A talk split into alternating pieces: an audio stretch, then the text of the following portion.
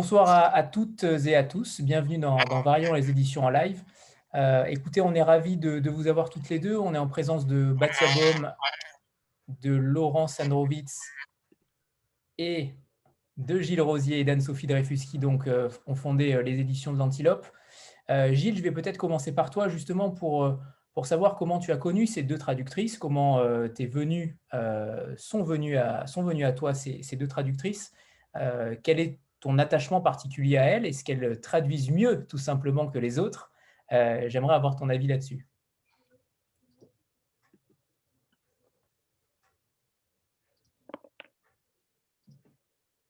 Gilles, tu m'entends Allô, oui, oui, oui. Je ne savais pas si tu avais terminé. Vous m'entendez? Oui. oui. Euh, c'est d'abord, c'est pas seulement moi, c'est Anne-Sophie et moi, hein, je précise. Le... Mais il se fait que Batia, euh, Baume, on doit se connaître depuis euh, une trentaine d'années peut-être. Mhm. On a, on a, on était sur les mêmes bancs d'apprentissage euh, du yiddish dans les cours notamment de de Rachel Hertel et peut-être de Rachel Hertel aussi, enfin les séminaires de yiddish des années 80. Et c'est comme ça qu'on s'est connus. Batia était beaucoup plus avancé que moi. Moi, j'étais un petit jeune qui arrivait, qui avait 22-23 ans. Euh, et donc, mais euh, ce que je peux dire, c'est que j'ai vraiment suivi le parcours de traductrice de Batia depuis, euh, depuis cette époque. Et, et lorsque nous avons eu l'intention de créer l'Antilope, je me suis tout de suite, on s'est tout de suite tourné vers Batia pour pour euh, lui proposer de publier des traductions ou des textes qu'elle voudrait traduire. Sachant que dans mes activités en tant que directeur de la Maison de la Culture Yiddish, euh, puisque je l'ai été de, 1994 à 2014, juste avant de créer l'Antilope, eh bien, nous avions déjà publié des traductions de Batia, puisque la Maison a eu aussi une, petite activité d'édition. Voilà pour ce qui est de Batia. Quant à Laurence, il faudrait que je la maison, je crois, mais de ma... son est mauvais. on n'entend plus. Dès que, c'est passé à Laurence, on n'a plus entendu. C'est euh, une sorte de. D'accord. Il ne faut pas faire de différence entre ces traductrices, Gilles.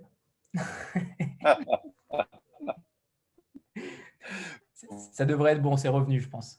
Bon. Non, je disais, Laurence, on sait plus. Il y a une malédiction là. C'est un running gag. Peut-être changer de pièce.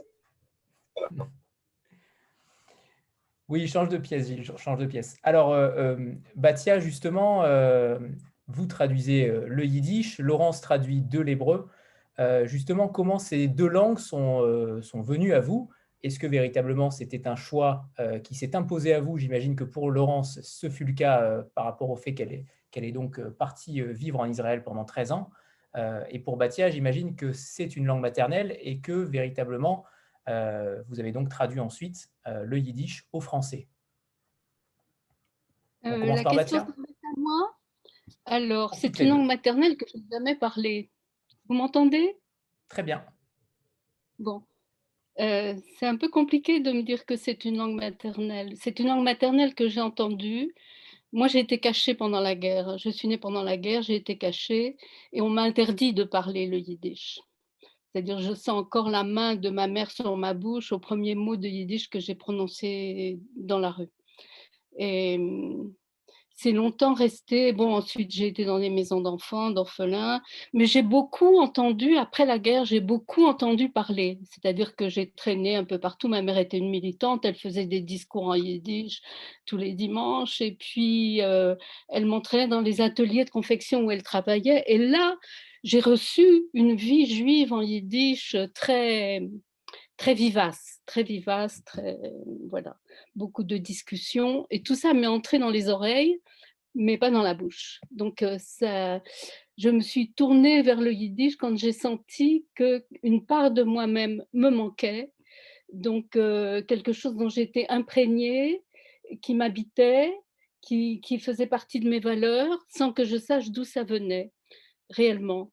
Donc euh, j'ai appris voilà, je me suis tournée et j'avais déjà 35 ans quand je me suis mise à apprendre le yiddish. Et là, j'ai découvert en effet euh, que tout ce que j'avais dans l'oreille, euh, c'est m'est venu par le théâtre d'ailleurs, hein, ce goût de revenir vers le yiddish, parce que cette langue que, que j'avais incorporée et que je comprenais sans pouvoir la définir et l'analyser, c'était comme un, c'est une langue d'enfance, hein, la, langue d'enfance que tout le monde a avant qu'elle soit euh, construite par l'apprentissage. Euh, donc, qui permet de tout, comprendre sans que ce soit structuré. Euh, et j'ai toujours ce rapport avec la langue. C'est un rapport très intime et enfantin, finalement bien que la structure soit venue après et l'étude et, l'étude de la littérature. Mais en étudiant cette littérature, donc j'ai trouvé que en effet, j'ai reconnu ce dont j'étais faite, ce qui m'avait été transmis par la langue directement. et pour moi, la langue yiddish, c'est justement ça. C'est quelque chose qui vient, c'est une langue qui s'est créée justement comme toutes les langues juives, mais celle-ci a eu le plus grand succès, qui se crée entre les langues, entre le fait que, tous les enfants apprenaient l'hébreu euh, et s'incorporaient l'hébreu, l'apprenaient par cœur, le texte biblique, et ensuite, s'ils avaient la chance de pouvoir étudier les commentaires talmudiques, par cœur, on l'apprend par cœur et, et on transpose dans la langue que l'on parle parmi les peuples, parmi, avec les peuples parmi lesquels on vit, on transpose, on transfère, on traduit. Euh, et toutes ces langues juives, et le yiddish en particulier, c'est une langue qui pour moi veut dire traduction. On traduit les valeurs qu'on a incorporées dans la langue que l'on parle. Et se crée une langue de l'entre-deux euh, qui est imprégnée pas seulement de termes hébraïques, mais de toute la pensée qui s'est construite au cours des siècles, la pensée et les émotions qui se sont construites au cours des siècles. Euh, et on transpose ça dans la langue que l'on parle et se crée cette langue. Ben c'est une langue d'entre-deux qui pour moi est très chère parce que dans l'entre-deux, on peut porter ses propres valeurs sans y être collé. Il y a un jeu, il y a un jeu à l'intérieur de la langue entre les diverses langues qui, qui, qui la composent, qui, Bon, on parle souvent de langue de fusion, mais moi je parle plutôt de langue de traduction. Et parce qu'on fait, on fait passer dans la vie, on traduit dans la vie et dans la langue que l'on parle les valeurs que l'on a acquises euh, de la langue biblique, talmudique, littéraire, euh, philosophique, etc. Voilà. Donc euh, j'ai reconnu quand je me suis tournée vers le yiddish euh, ben, j'ai reconnu euh, voilà, tout ce dont j'étais imprégnée sans savoir d'où ni comment. Merci Batia. Et quant à vous, le... c'est parfait, c'est parfait. Quant, quant, à vous, Laurence, vous avez d'ailleurs en préparant la rencontre, j'ai vu que vous aviez plus différents points communs entre vous. Vous avez aussi le théâtre, qui est clairement un immense point commun. Laurence, quant à vous, comment s'est passé ce, euh, j'ai vu d'ailleurs, votre parcours est incroyable. Euh, j'ai vu qu'en arrivant en Israël, euh, vous ne connaissiez pas un mot d'hébreu, et donc vous l'avez appris. et j'aimerais connaître cette histoire-là qui est assez incroyable. Le fait de devenir traductrice sans connaître un mot à la base est assez surprenant. Euh, je je pense pas. Je pense qu'il y, a beaucoup de traducteurs dans quelles que soient les langues qu'ils traduisent, qui, traduisent d'une langue acquise. Hein. Je ne pense pas du tout que je sois la seule, la seule dans ce cas-là. En ce qui me concerne, effectivement, je suis partie en Israël juste après mon bac. Je ne parlais pas un mot d'hébreu. Euh, J'y suis restée 13 ans. Alors, je dois dire quand même que les Israéliens, étant donné que c'est quand même un pays d'immigration, euh, et qu'il y a tout un système pour accueillir euh, les nouveaux immigrants et pour leur apprendre la langue très très rapidement, en tout cas la langue parlée, pour qu'ils puissent se débrouiller. Euh, donc moi j'ai fait euh, ce qu'on appelle la mechina, c'est-à-dire la préparation de l'université, où j'ai fait des mathématiques d'ailleurs à la fac. Et donc pendant un an, au bout d'un an en fait je parlais, je parlais déjà couramment, j'arrivais à me débrouiller, enfin à me débrouiller, je pouvais dire ce que je voulais. Après, en fait j'ai été faire du théâtre en parallèle à la fac de maths j'ai fait une école de théâtre et là, je dois dire que j'ai étudié en première année d'école de, théâtre des textes des tragédies grecques et de Shakespeare en hébreu. Et là, je peux vous dire que l'hébreu, avait plus de problème. Pour, euh, voilà, et, j'ai fini par le parler, euh, enfin ça, a été très rapide après. Euh, et la traduction, c'était pas du tout, du tout une voie à laquelle je me destinais. Mais quand je suis rentrée en France, c'était plus par nécessité. Ça a commencé par, par des rencontres et par, par la nécessité de gagner ma vie, je le dis franchement. C'est pas du tout un choix politique. Et, notamment cette rencontre avec Jacqueline Carnot, euh, qui vous a sûrement donné euh, envie justement de traduire. Est-ce que vous pouvez nous, nous, expliquer cette rencontre qui a, à mon avis, euh, changé peut-être votre vie tout simplement? Ah ben c'est certain.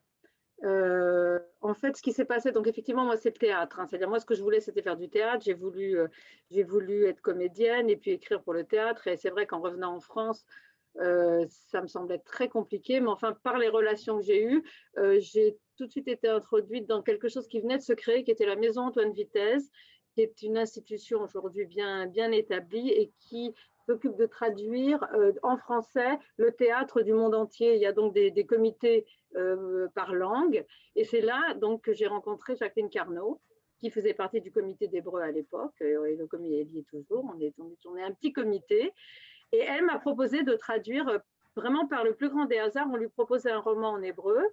Euh, de Batiagour Oui, exactement. Le meurtre du samedi matin. Et elle m'a proposé qu'on le traduise ensemble et elle m'a tout appris. J'avoue qu'elle m'a tout appris sur la traduction, c'est-à-dire la rigueur, euh, ce qu'il fallait chercher, ce qu'on pouvait, la distance qu'on pouvait avoir. Enfin, elle vraiment, elle m'a tout appris. Je lui dois à ce niveau-là tout. Et alors justement, par rapport à ça, est-ce que vos méthodes sont différentes de traduction? Est-ce que vous êtes, euh, vous, vous êtes totalement, entre guillemets, son clone Ou au contraire, vous êtes différencié par... Je pense que je suis son, son, diamétral opposé. Ah, c'est intéressant. Et c'est pour ça que ça fonctionne très bien. Euh, oui, oui, on ne travaille pas du tout de la même manière. On ne travaille pas du tout de la même manière. Euh, en fait, moi, moi, je suis un peu... J'arrive pas à former mes phrases comme je dis, dans l'air. C'est-à-dire qu'il faut que j'écrive. Donc, je tape une phrase qui est quasiment du petit nègre. Et puis après, petit à petit, je, je modèle ma phrase jusqu'à ce que ça devienne du français. Puis après, le français le mieux possible. Jacqueline, euh, pas du tout. Jacqueline, avant qu'elle écrive un mot l'écran, il faut qu'elle soit sûre et la phrase est, est, tout de suite très structurée. Ça lui prend un peu plus de temps peut-être pour l'écrire. Pour mais, euh, et c'est pour ça que ça fonctionne très bien. Je crois qu'on est vraiment et opposés, et nos écoles sont opposées, et notre, notre, notre, euh, notre histoire est, pas du tout la même. Euh, ce qu'on recherche aussi est peut-être différent, mais ce qui, ce qui a permis, bon, ça, sur, sur le Batiagour, vraiment, là, elle m'a tout appris, c'était vraiment une élève avec son maître. et puis, comme on traduit ensemble certaines pièces de Ranulph Levin, hein, puisque le théâtre, on parlait de théâtre, c'est vrai que par là que, que j'ai vraiment enfin, je suis vraiment beaucoup travaillé. Avec Jacqueline, on traduit euh, certaines pièces ensemble et c'est justement de notre différence, je pense, que vient la qualité de ce qu'on arrive à faire. Et quand Alors, pardon Gilles.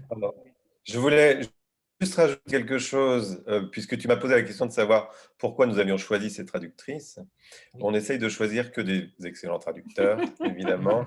Et, et, je peux vous dire que... C'est une surprise. Bon, euh, euh, Batia, parfois, a, plein de choses dans son ordinateur. Donc, c'est un petit peu différent.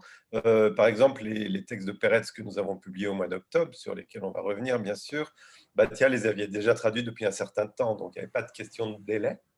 En revanche, Laurence Sandrovitch, qui est une traductrice extrêmement demandée, parce que excellente, euh, eh bien, il faut se mettre dans la file d'attente. Et nous, on est prêt à, nous mettre dans la file d'attente pour avoir de la qualité. Donc, pour le premier roman de Jonathan Berg, par exemple, on a dû attendre 8 euh, ou 10 mois ou quelque chose comme ça. Elle prend son agenda, elle dit bah, alors attendez, je pourrais commencer à traduire ce livre à partir de telle date. Voilà. Donc, euh, mais on préfère ça plutôt que d'avoir affaire à un traducteur pour lequel on est moins enthousiaste. Voilà. Euh, je veux juste répondre, ce n'est pas du tout du snobisme, mais c'est que euh, le temps de traduction est incompressible. C'est vrai. Et, c'est vrai que j'ai pas, enfin les romans qu'on propose, c'est des romans de littérature contemporaine qui sortent, euh, enfin on les propose quasiment quand ils sortent. Donc, euh, et c'est vrai que je, je, ne traduis pas de romans israéliens pour mon plaisir et pour les mettre dans l'ordinateur. et donc, et donc, et donc, ça prend du temps, ça prend au moins six mois de traduire un roman, et, et voilà, au moins et, je ne peux pas faire plus vite. Et j'ai lu. moi, j'aimerais bien qu'il y ait une file d'éditeurs. Euh, Le message est passé. Nous aussi. Il y a, oui, il y a énormément de choses qui ne sont pas publiées. Et justement, Batia, c'est ça qui, euh, qui, est très intéressant, c'est que j'ai lu aussi que vous pouviez passer énormément de temps euh, à traduire une œuvre sans avoir encore d'éditeur. Ça, c'est extrêmement, euh, c'est plutôt rare. En principe, on est plutôt dans le cas de Laurence. et justement, là, Batia, comment vous le vivez réellement? Est-ce que c'est quelque chose qui apparaît comme un pur plaisir et si jamais un éditeur apparaît, ce sera tant mieux? Ou au contraire, euh, vous avez toujours cette petite lumière dans la tête qui se dit ce texte vaut de l'or, il sera publié un jour? Mais je le pense. J'espère que mes. Euh, bon, j'ai déjà perdu pas mal de choses parce que les ordinateurs meurent et les textes avec, mais, mais parce que l'exigence de traduire vient de, vient de l'œuvre elle-même. Euh, c'est pas un jeu, c'est pas un amusement, c'est pas pour le plaisir. Euh, c'est comme s'il y avait une nécessité. Et hum,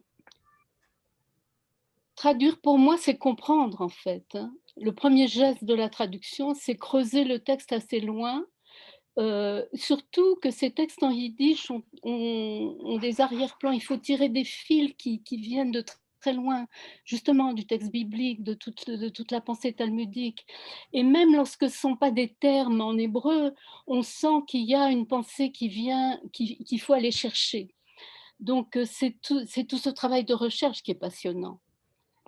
Euh, et qui appelle, qui appelle, on se dit c'est une culture tellement riche, elle n'est pas connue, et comment faire pour la faire, sentir avec toute sa profondeur et toutes ses couches euh, toutes ces couches euh, voilà, qu'il faut, qu'il faut faire surgir et comment les faire surgir en français? Alors, on a parlé de la manière de travailler de Laurence et la vôtre, Batia. Comment euh, travaillez-vous la traduction? Est-ce que c'est de manière successive? Est-ce que vous ne pouvez pas quitter ce texte-là d'une seconde ou au contraire, vous, le, vous l'aérez, vous le laissez reposer de temps en temps? Enfin, bon, je laisse. Non, non, le texte exige et tant que je sens qu'il y a des choses qui ne sont pas comprises, ou bien parce qu'il y a, il y a deux temps dans la traduction. Le premier temps, moi j'anime un atelier de traduction à la Maison de la Culture Yiddish, où je sens que pour les gens qui viennent, c'est surtout une manière d'approcher les textes. Euh, le fait de traduire dans une autre langue permet de bien creuser le sens. Euh, et surtout pour une langue comme le yiddish, je vous dis qu'il y a toutes ces profondeurs. Peut-être d'autres langues, on, bon, sûrement d'autres aussi. Euh, ensuite, il y a un deuxième temps qui est, plus frustrant et moins passionnant peut-être. Quand on trouve, alors c'est réjouissant, mais la plupart du temps, c'est très frustrant parce que le français ne se laisse pas habiter par tout ça. Donc il faut, il faut un peu jouer des coudes et pousser le français pour que... Et ça, ça demande du temps de réécriture et de réécriture. Qu'est-ce qui différencie, alors avant, toute chose, on a quand même oublié la, principale euh, question, euh, c'est qu'est-ce qui différencie euh, l'hébreu du yiddish? Pour ceux qui ne connaissent pas ces langues-là, qu'est-ce qui différencie ces deux langues? Alors, le yiddish, comme je vous l'ai dit tout à l'heure, c'est pas de l'hébreu, ça s'écrit en lettres hébraïques, ça s'inscrit dans une pensée hébraïque, mais c'est une pensée hébraïque, si vous voulez, qui, euh, qui est dans les lettres aussi et qui s'exprime dans une langue autre qui est empruntée au départ à la langue germanique et plus que germanique, puisque déjà empreinte de racines romanes plus que la langue germanique de l'époque, disons du XIe siècle ou XIIe siècle, et puis qui s'est déplacée vers des pays de langue slave, qui s'est enrichi non seulement en vocabulaire, mais en syntaxe slave, donc et qui fait fusion de tout ça. Euh, et qui reste inscrite dans, dans, le corps des, lettres hébraïques. Voilà. Mais c'est une, euh, c'est une langue composite, si vous voulez. Il y a peut-être en hébreu maintenant un même rapport entre l'hébreu moderne par rapport à, l'hébreu biblique J'en sais rien, ça peut être. Euh, Laurence? Peut peut-être le sentir. Alors, je suis, alors, franchement, je ne suis pas linguiste. Moi, je suis vraiment une, une praticienne de la langue uniquement. C'est-à-dire que euh, l'histoire des langues, je, enfin, je, je n'en sais pas assez pour pouvoir en parler de manière intéressante. Euh, l'hébreu, l'hébreu tel qu'il est là est quand même tiré de l'hébreu biblique, sauf que la syntaxe n'est pas du tout la même et qu'il y a énormément d'apports, euh, enfin il y a énormément d'apports, il y a des apports, un peu d'anglais, un peu d'arabe, un peu, voilà, mais je pense qu'à la, enfin c'est, le vocabulaire biblique Hein, qui a été, euh, et puis euh, avec ce qu'ont fait Ben Yehuda et puis tous les sionistes euh, de la fin du 19e siècle pour, pour faire renaître cette langue. voilà, moi, moi, ce que je connais, c'est les mots modernes, vraiment. je, voudrais, parce que s'il y a effectivement des personnes qui ne connaissent pas du tout la différence, peut-être est-ce qu'on peut dire que le yiddish était la langue de tous les jours des juifs d'Europe à partir de l'an 1000 à peu près, mais surtout au 19e siècle, c'était la langue des Juifs dans l'Empire russe et en Roumanie. Après, c'est devenu une langue monde à partir de 1880, quand les Juifs de l'Empire russe ont commencé à émigrer, notamment aux États-Unis, en France, en Belgique, en Allemagne, puis en Amérique du Sud, en Afrique du Sud et en Palestine. Et, mais c'était une langue de tous les jours qui, pendant longtemps, n'avait pas, même s'il y avait une littérature, n'avait pas le statut de langue littéraire et qui a commencé à devenir une langue littéraire à peu près à partir de 1860. Quant à l'hébreu dont nous parlons et que, que traduit Laurence, donc l'hébreu moderne, il est effectivement, il s'arc-boute sur l'hébreu ancien, qui est l'hébreu de la Bible et l'hébreu de la littérature rabbinique, mais il avait été un petit peu remis au goût du jour par des linguistes à la fin du 19e siècle et pendant tout le 20e siècle, de manière à être une langue moderne, une langue porteuse d'une littérature moderne. Voilà, mais donc, euh, c'est à présent la langue de l'État d'Israël, depuis officielle de l'État d'Israël depuis 1948. Le yiddish est une langue par définition sans territoire, puisqu'elle n'a jamais été la langue d'aucun État, mais elle a été la langue des diasporas juives de par le monde. Et, et j'ajoute, comme Gilles disait, que le yiddish était la langue parlée.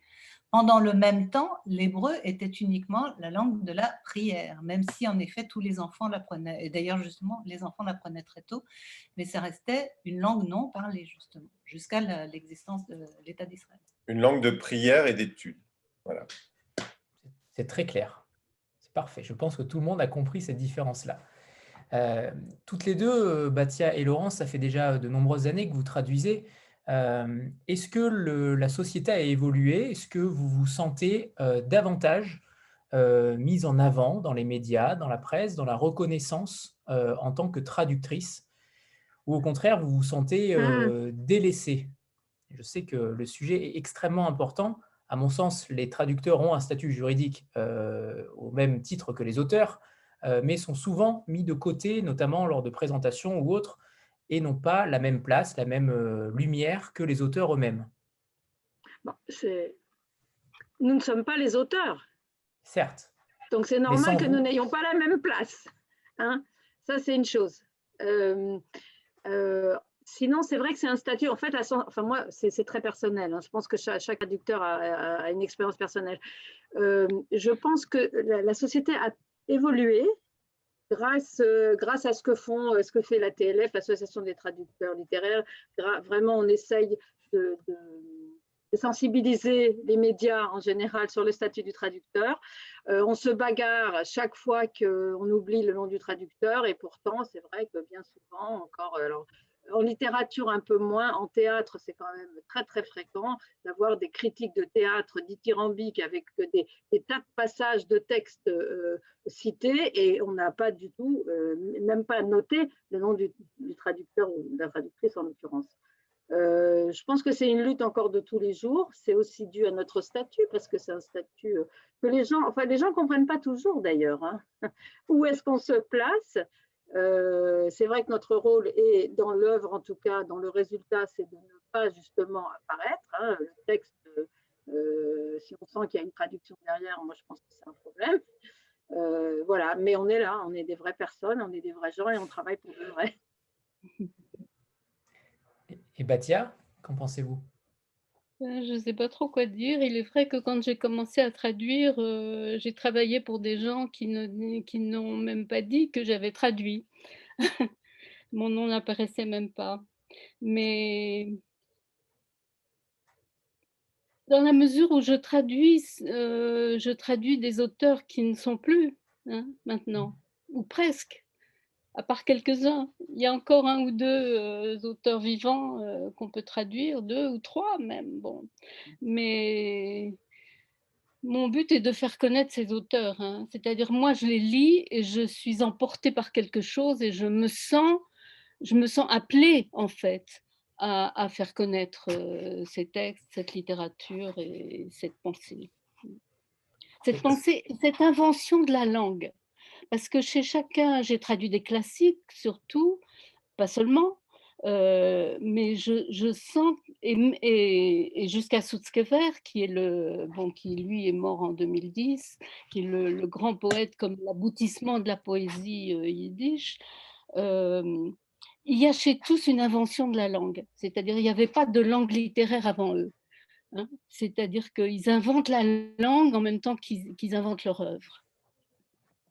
Et ça, c'est passionnant, c'est passionnant à traduire. Est-ce que je peux ajouter quelque chose? Oui. Bien sûr, Gilles, tu as carte blanche. Alors déjà, je voudrais réagir à ce qu'a dit Laurence Sandrovitch en disant que nous ne sommes pas les auteurs. Néanmoins, quand on lit la traduction du roman, du livre de Jonathan Berg par Laurence Sandrovitch en français, on ne lit que des mots qui ont été écrits par Laurence Sandrovitch. On, on ne lit pas un mot qui a été écrit par Jonathan Berg, puisque Jonathan Berg, il écrit en hébreu, il n'écrit pas en français. Donc je voudrais quand même atténuer ses propos. Et d'ailleurs, dans la loi française, le traducteur a un statut d'écrivain. Il est payé au pourcentage, comme les écrivains sont payés au pourcentage. Donc bien qu'on reconnaît cette œuvre de création du traducteur. Oui, parce que véritablement, c'est une création. Il, il, crée euh, une langue, il crée, crée en tout cas de manière subjective euh, une interprétation euh, des auteurs qui, qui passent devant eux. Alors, il ne crée pas ex nihilo, bien sûr. Bien sûr. Mais, mais c'est une création. Et la deuxième, c'est une anecdote que je voudrais raconter. Il y a trois ans, je crois, Laurence Sandrovitch a reçu le prix de la, de, de la Fondation du judaïsme français, le prix des lettres de la Fondation du judaïsme français, pour euh, l'ensemble de ses traductions.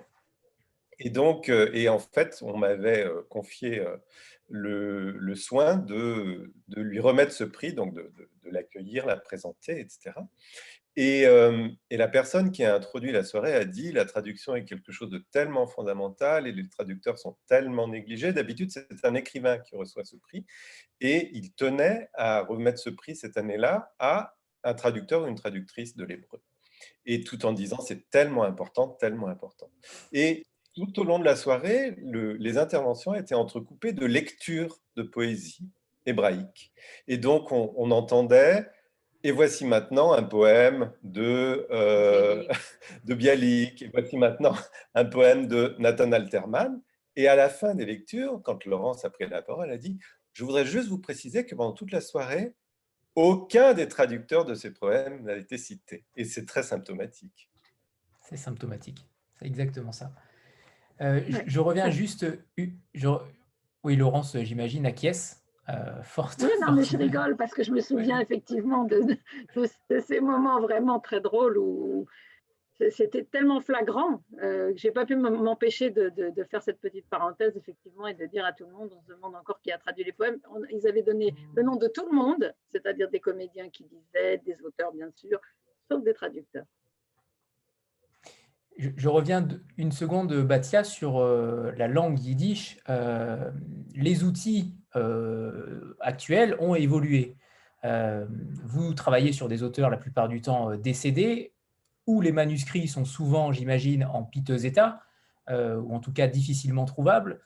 Est-ce que véritablement, aujourd'hui, vous avez plus de moyens pour pouvoir traduire du yiddish en toutes circonstances? Euh, évidemment, quand j'ai commencé à traduire, donc il y a 30-40 ans, euh, on n'avait pas de dictionnaire fiable. Euh, je, devais, moi, et ça m'a beaucoup appris parce qu'on a ce qu'on appelle le Hoitzer, le thésaurus. de Stuchkov, de la langue yiddish, où tous les mots sont là, et il y a beaucoup d'expressions, des proverbes, mais rien n'est traduit. C'est-à-dire, euh, il fallait recourir à cela pour. Euh, on entre dans un domaine, on cherche. Bon, mais j'ai appris beaucoup euh, parce que c'est comme si j'avais lu tout, le, tout ce thésaurus, mais ça, ça, donne des pistes, mais ça ne, c'est pas encore la traduction, hein, c'est juste la compréhension de. Voilà.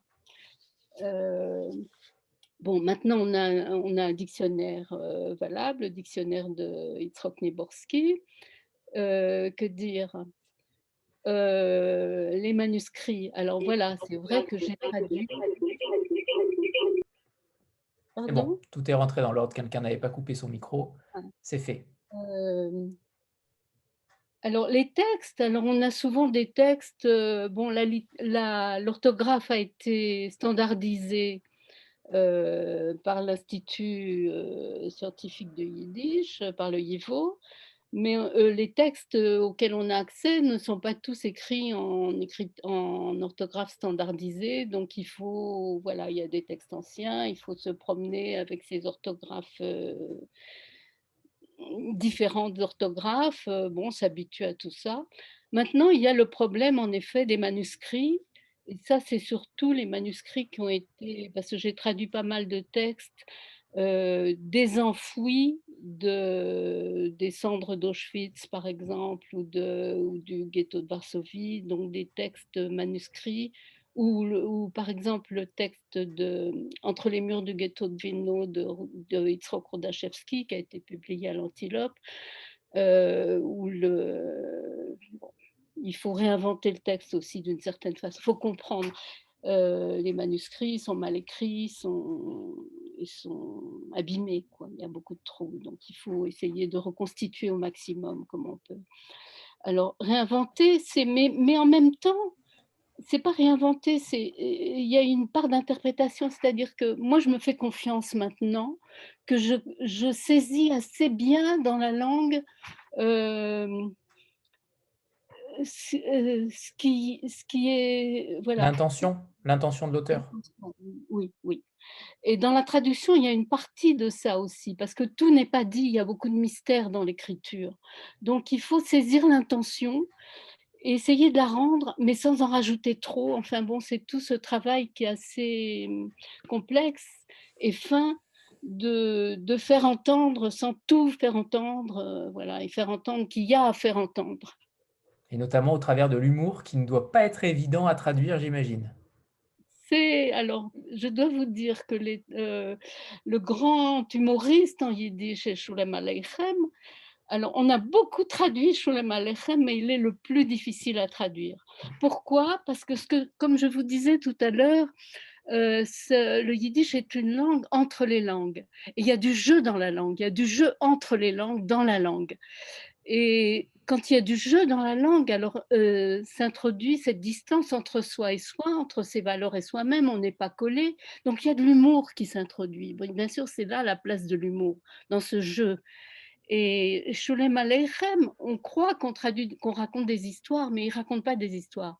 Ce qui joue chez lui, c'est la langue. Et c'est le plus difficile à traduire tout ce jeu dans la langue. Mais c'est passionnant. Et peut-être, Gilles, pourrais-tu nous raconter cette anecdote sur le, pas cette anecdote, cette grande cette découverte du manuscrit, cette histoire euh, particulière du manuscrit que vous êtes allé chercher euh, à New York, il me semble? Alors, euh, à nouveau, c'est grâce à Batia, en fait. Ce qui, ce qui s'est passé, c'est que lorsque j'étais directeur de la Maison de la Culture Yiddish, nous avions fait un cycle de conférences sur, en gros, le Yiddish à travers les âges et, et les métamorphoses du Yiddish. Donc, il y avait le yiddish du temps des fondateurs de la littérature yiddish moderne, de Peretz, de Sholem Alechem, etc. Il y avait le yiddish dans, à l'âge d'or de la littérature yiddish entre les deux guerres. Et puis, à un moment donné, il y avait le yiddish comme langue des camps et des ghettos, bien entendu. Et je dois, dire, pour rebondir sur ce que disait Batia tout à l'heure, sur qui traduit euh, Sholem Alechem, c'est très difficile, etc. Euh, je pense que du fait de la biographie de Batia, qui a été une Euh, elle est vraiment, même si elle a d'autres cordes à son arc, elle est vraiment la traductrice euh, la plus euh, proche des textes du génocide, en fait. Et, donc, lors de cette conférence, Batia avait lu cette rencontre où nous l'avions invitée sur la langue des ghettos et des camps, où elle, parlait des textes de Granovski, d'Auschwitz, euh, elle a aussi cité du Sonderkommando d'Auschwitz et dont on a extrait, on a exhumé les textes des cendres. Voilà. Euh, elle a aussi euh, enfin, lu des extraits de sa traduction du journal de Yitzhak Rodachevski que, que, cet adolescent a écrit dans le ghetto de Vilno. Et, et à, la fin de la conférence, je dis, mais ce sont des textes extraordinaires, des témoignages, des littéraires extraordinaires. Et euh, je suis en train de, on est en train de créer une maison d'édition et on aimerait bien publier ce texte. Et là, Batia me dit, j'ai traduit une extenso, sauf que j'ai l'impression que c'est pas Ce qui a été publié dans les années 50 dans une revue, j'ai la sensation que c'est pas la totalité. Et du coup, effectivement aller chercher au IVO, donc à l'Institut scientifique juif qui se trouve à New York maintenant, qui était à Vilno euh, avant, la, avant la Seconde Guerre mondiale. On a retrouvé le manuscrit. On s'est rendu compte qu'il y avait, je crois, 30% manuscrit qui n'était pas publié dans cette Et Batia est allé déchiffrer les pattes de mouche. C'est pas 30%, une partie de 30%, c'est des, des parties de phrases, des phrases entières et des pages entières. C'est-à-dire tout le texte était caviardé complètement. Oui. Et repris le manuscrit qui était écrit à la mine de plomb sur un cahier de comptes euh, écrit en russe d'ailleurs, euh, enfin de l'époque, quoi, des années 40. Euh, elle a travaillé sur des scans en plus, pas sur l'original, pour, pour que nous puissions publier le, la version intégrale, la traduction de la version intégrale du, du journal de Yitzhak Rodachevski. Merci. il va apparaître d'ailleurs, nous créons une collection de poches dans un mois et demi qui s'appelle l'Antilopoche, et ça va être une des premières publications d'Antilopoche. Très bonne nouvelle. Parfait. Eva, c'est à toi. le fait que ça paraisse en poche, ça va pouvoir euh, être lu dans les collèges et les lycées. Et, euh, j'ai eu beaucoup de demandes de ce côté-là. Comme c'est le texte, un texte écrit par un garçon de 13 à 15 ans, euh, ce serait bien quoi, qu'il puisse être étudié dans les classes. Très bien. Eva? Bonsoir à tous. Euh, moi, j'avais une question euh, assez euh, collective. pour les gens qui ne connaîtraient pas très bien la littérature yiddish ou la littérature israélienne, quels seraient les auteurs ou les romans que vous pourriez conseiller justement pour, pour découvrir ces deux littératures? Hmm faut savoir que Laurence a traduit déjà les plus grands noms euh, des auteurs euh, israéliens. Non, non. Euh, bah, non, Grossman.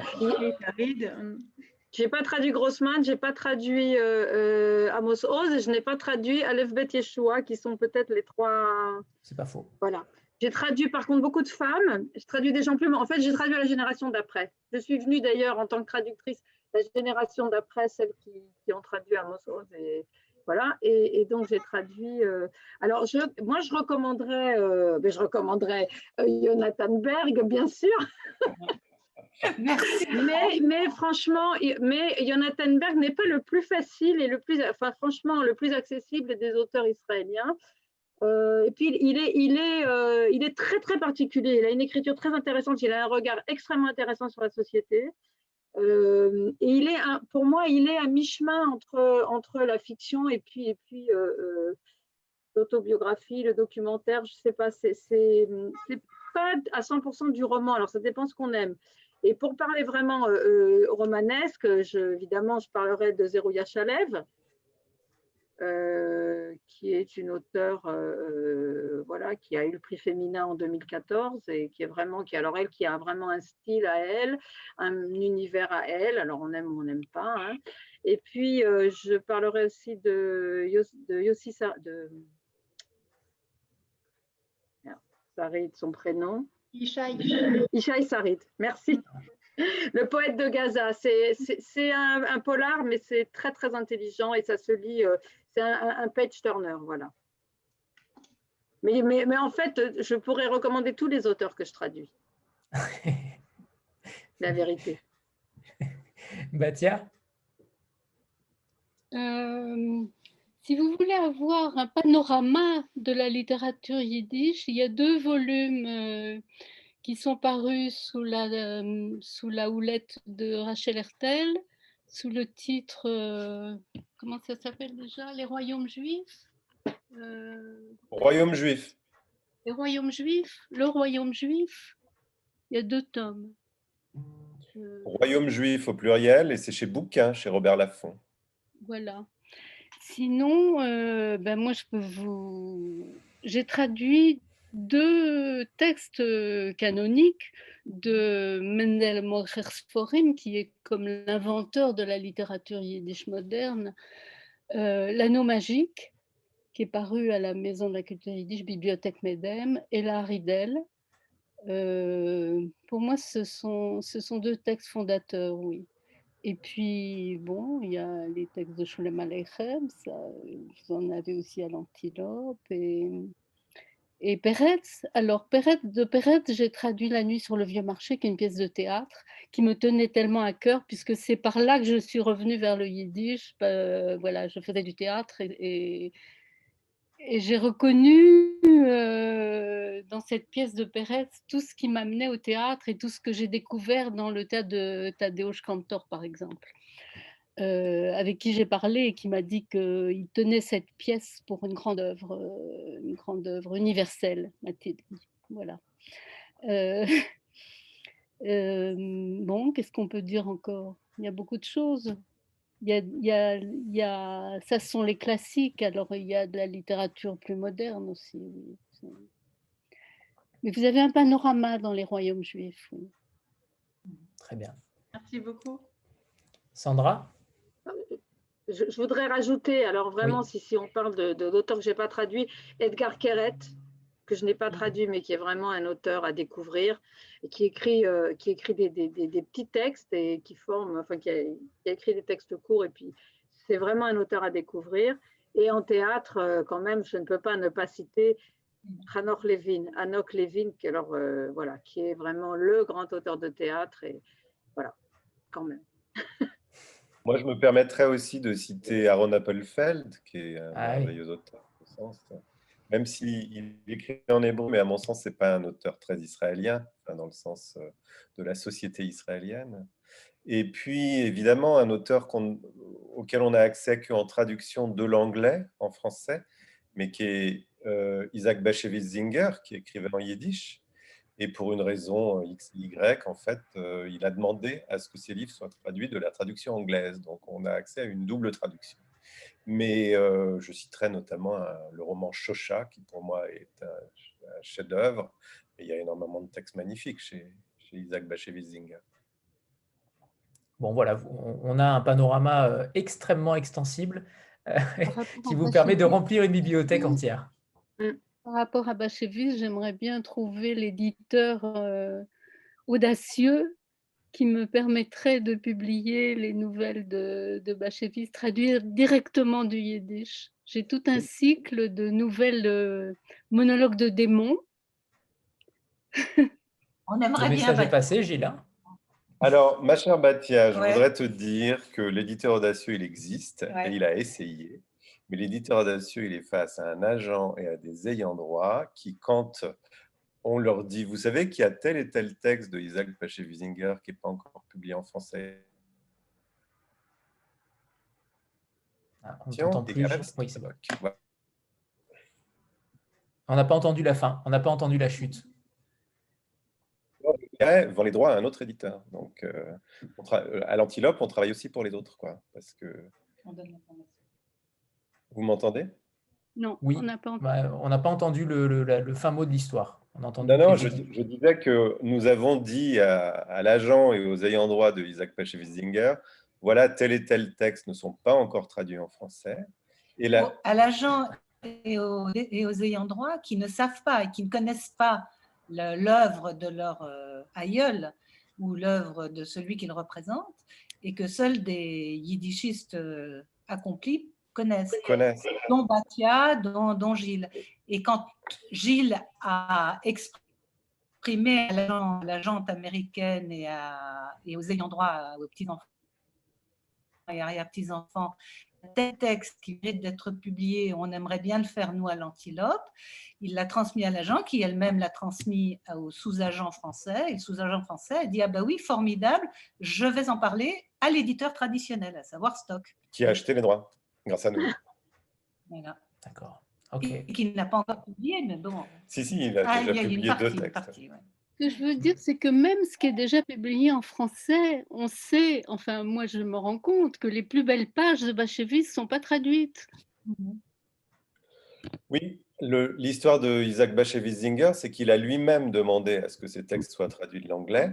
Donc, ça pose le problème de- des dernières volontés de, de l'écrivain. Et pourquoi est-ce qu'il l'a fait? C'est parce que quand il est passé du yiddish à l'anglais, on a l'impression, quand on lit ces traductions que c'est très juif, mais en yiddish, c'est dix fois plus juif. Et donc, comme il voulait devenir un écrivain internationalement reconnu, un écrivain mainstream d'une certaine manière, il s'est dit, avec ses œuvres hyper juives, j'y arriverai jamais. J'arriverai jamais à avoir le prix Nobel. Donc, il faut un petit peu euh, décachériser euh, tout ça, quoi.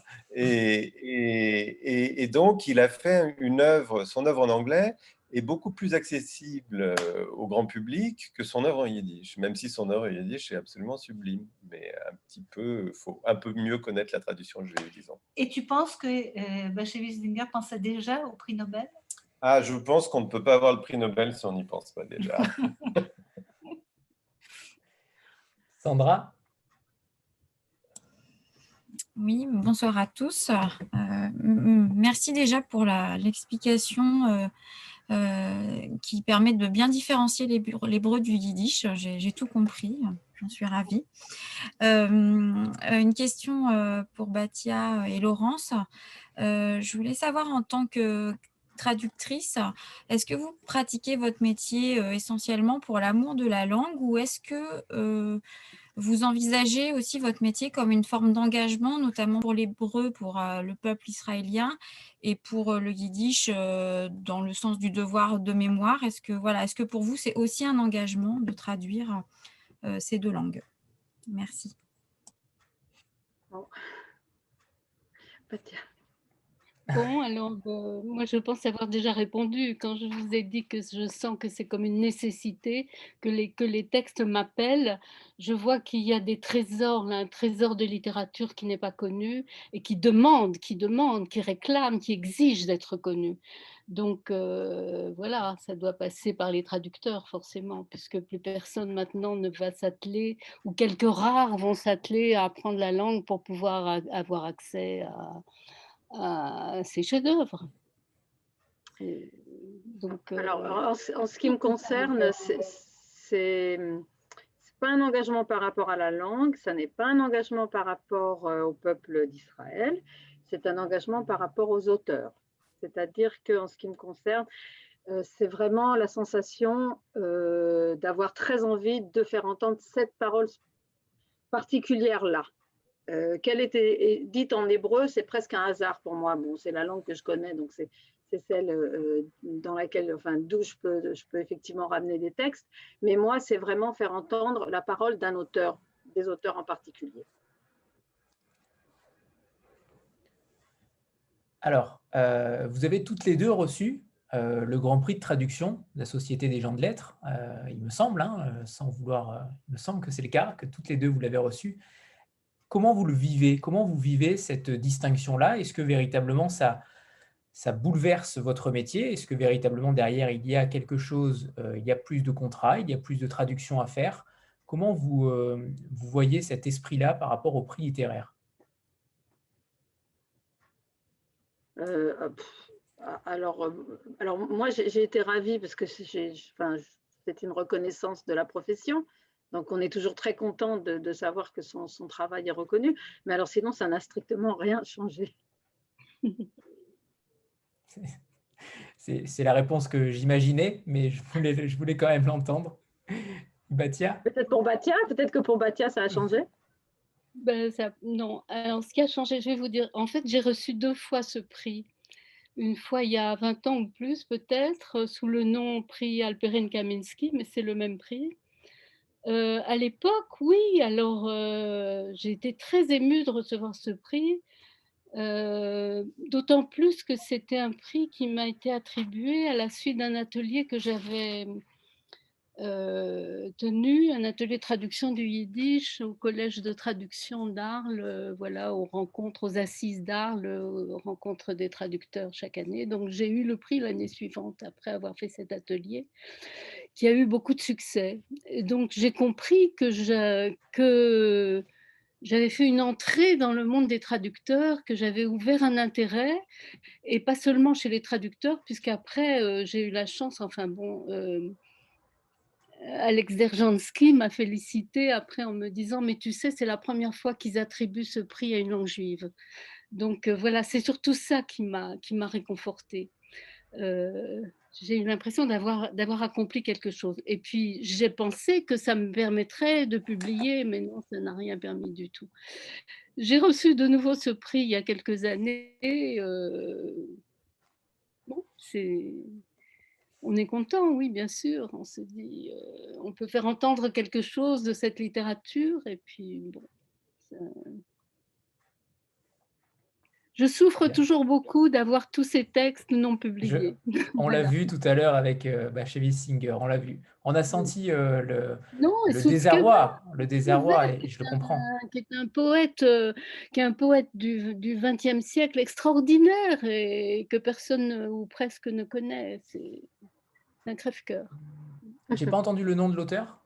Non? Avrom Sutzkever, dont je vous ai déjà parlé tout à l'heure et qui, lui, il est mort en 2010, donc euh, c'est presque un contemporain encore. Et, dont je vous ai dit, c'est comme l'aboutissement de la poésie. Alors, j'ai euh, a été publié euh, aux éditions Bibliothèque Medem, si ça vous intéresse, publié en bilingue, Aquarium vert. Mais j'ai une cinquantaine de proses et beaucoup de poèmes c'est un, un, poète d'une qui reconstruit à partir de la destruction, il reconstruit, euh, il reconstruit euh, une pensée, une langue, une, euh, un monde. C'est-à-dire qu'il il recrée un monde à partir de la destruction. Nous devrions publier Aquarium vert dans, à l'Antilope Poche en, en poche d'ici un an, un an et demi. Ah bon? Mais tu veux pas publier plutôt les autres qui n'ont pas ça, ça, fera partie des problèmes. La prophétie des aussi, mais on va commencer par le bouche de la croix. Elle est incroyable. Et là aussi, elle, on a elle ne lâche rien. Elle ne lâche rien. elle a raison, si, si les textes sont bons, elle a raison. Vous n'imaginez pas la, la, la, profondeur de cet auteur. C'est c'est entendu. Alors, on va peut-être parler, on va peut-être euh, switcher et parler maintenant des, deux livres que vous, euh, avez publiés euh, toutes les deux, que vous avez traduits toutes les deux, comme quoi Lapsus publié, traduit et finalement pas si, et si mince. on va commencer peut-être par Laurence avec Jonathan Berg, Quitté Psagot. C'est donc un récit et non un roman. Est-ce que vous pouvez nous expliquer comment vous, êtes, vous en êtes venu à, à traduire Jonathan Berg et qu'est-ce qui vous, qu'est-ce qui vous Qu'est-ce qui mue votre intention justement de, le traduire? Alors, euh, je suis venue à traduire tout simplement parce que Gilles, euh, Gilles a découvert ces textes en hébreu et me les a proposés, m'a proposé d'abord le premier et puis, et puis celui-là. Euh, d'un auteur, c'est tout à fait Gilles qui l'a découvert. Cet auteur était tout à fait inconnu et je, je n'avais jamais rien lu de lui. C'est un poète aussi. Et, et, il a une parole extrêmement singulière il est né dans une, dans, une implantation dans les territoires occupés et il, il en parle de l'intérieur. Il a euh, un regard très critique par rapport à, l'occupation euh, israélienne des territoires, euh, qui est pour moi quelque chose de très important d'exprimer cette parole critique et de plus en plus d'ailleurs. Euh, c'est vrai que dès qu'on traduit de l'hébreu, et ça c'est quelque chose qui, ne peut pas être occulté, on est automatiquement en prise à des questions de, positionnement politique. Euh, et lui a une parole donc, qui vient de l'intérieur, et c'est très très rare d'entendre donc quelqu'un qui... ce n'est pas une critique euh, justement politique. Il essaie, de, il essaie de voir, il essaie de comprendre d'où il vient et il arrive à une conclusion terrible, c'est-à-dire que tel que les choses sont, il n'y a aucun avenir. Voilà. Donc, je trouve ça extrêmement intéressant et assez unique dans la littérature israélienne, à vrai dire. Et je félicite Gilles d'avoir d'avoir découvert cet auteur qui, vraiment euh, apporte, je crois, vraiment quelque chose dans, le débat même euh, euh, général hein, sur la situation, sur le conflit israélo-palestinien, sur la situation en Israël. Je précise, pour la petite histoire, lorsque nous avons proposé à, Laurence de traduire ce texte et lorsqu'elle a eu connaissance de la biographie de Jonathan Berg, donc grandi dans une, dans une colonie de Cisjordanie, elle m'a dit, je réserve ma réponse jusqu'à avoir lu le texte pour m'assurer que ce sera pas que le texte ne va pas à l'encontre de mes convictions politiques. Voilà. Et elle l'a fait à partir du moment où elle, trouvait euh, vraiment que ce texte apportait quelque chose qui lui, qui lui convenait, disons. oui, oui, je traduis Hanor Levin, c'est pas par hasard non plus, c'est quand même un des premiers euh, dès 1968 juste après la guerre des six jours, qui, a commencé à publier des textes pour expliquer aux Israéliens que l'occupation des territoires n'allait mener qu'à la catastrophe. Et voilà, et on en est, euh, on en est là aujourd'hui.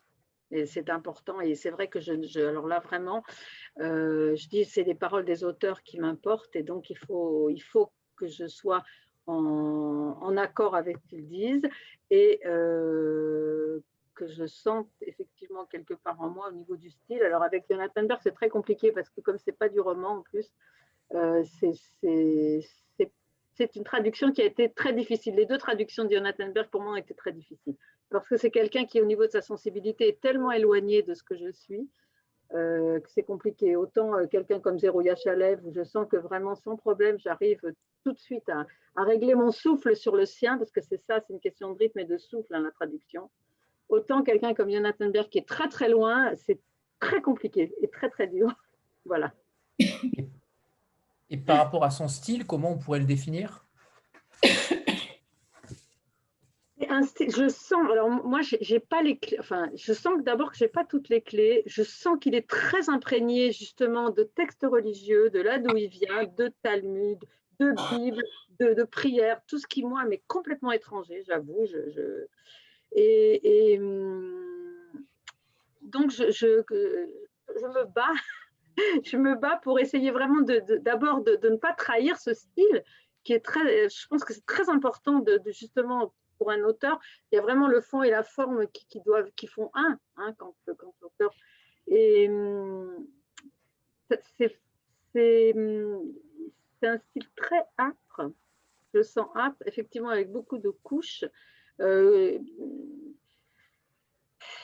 voilà, c'est et en même temps et en même temps des grands des grandes envolées lyriques parfois. Et puis il a beaucoup il a beaucoup un regard introspectif aussi. Donc c'est voilà, c'est à la fois une, littérature de l'introspection, enfin une écriture de l'introspection euh, et de l'inspiration. Voilà, il a des inspirations qui sont qui sont euh, voilà, un peu métaphysiques, un peu, un peu religieuses. Euh, voilà. Je sais pas le livre. Quand même préciser que c'est un univers qui m'est complètement étranger. J'ai l'univers de la religion juive, des colonies, etc. Mais le résultat de la traduction est extraordinaire. Hein. Mm. C'est qu'elle elle, elle, y met vraiment toutes ses capacités et, et on ne sent pas à l'arrivée que cet univers lui est étranger. Parce que à Anne-Sophie et à moi, cet univers nous est moins étranger. Mais on ne se dit pas, une fois que Laurence a traduit Jonathan Berg, elle est passée à côté. Elle est exactement à l'intérieur. Quand, je traduis, je m'imprègne, j'essaye quand même de m'imprégner, alors même quand c'est très loin, c'est juste que le, chemin est beaucoup plus long, mais j'essaye de m'imprégner de l'univers de l'auteur. Hein. C'est-à-dire, et comme je suis un peu une éponge, euh, apparemment, j'arrive quand même à capter ce genre de choses. Enfin, j'essaye au maximum, en tout cas, de mes, de mes, de mes possibilités. Voilà. Mais c'est c'est une âpre lutte avec Jonathan Berg, j'avoue. Est-ce que d'ailleurs le, le, livre est sorti euh, en Israël? Et comment, si, si c'est le cas, est-ce qu'il a eu euh, des quels échos a-t-il eu? Moi, je ne sais pas du tout, euh, Gilles.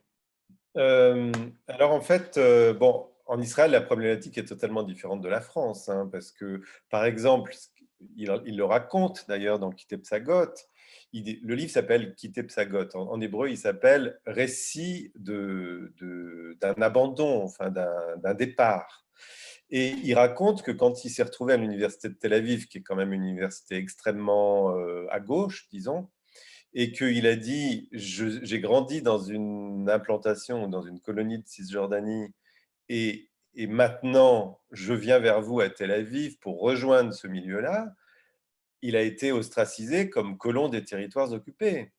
Et, donc, en fait, quand Jonathan Berg publie en Israël, il y a aussi cette ombre autour de lui, parce que les, grands médias de gauche, ils ne lui pardonnent pas d'avoir grandi dans les territoires occupés aussi. Et, mais c'est ce qui est beau dans son livre, c'est que finalement, il, parle du récit il explique pourquoi il n'a pas pu s'inscrire dans, dans, ce village, dans, dans, cette idéologie religieuse et politique.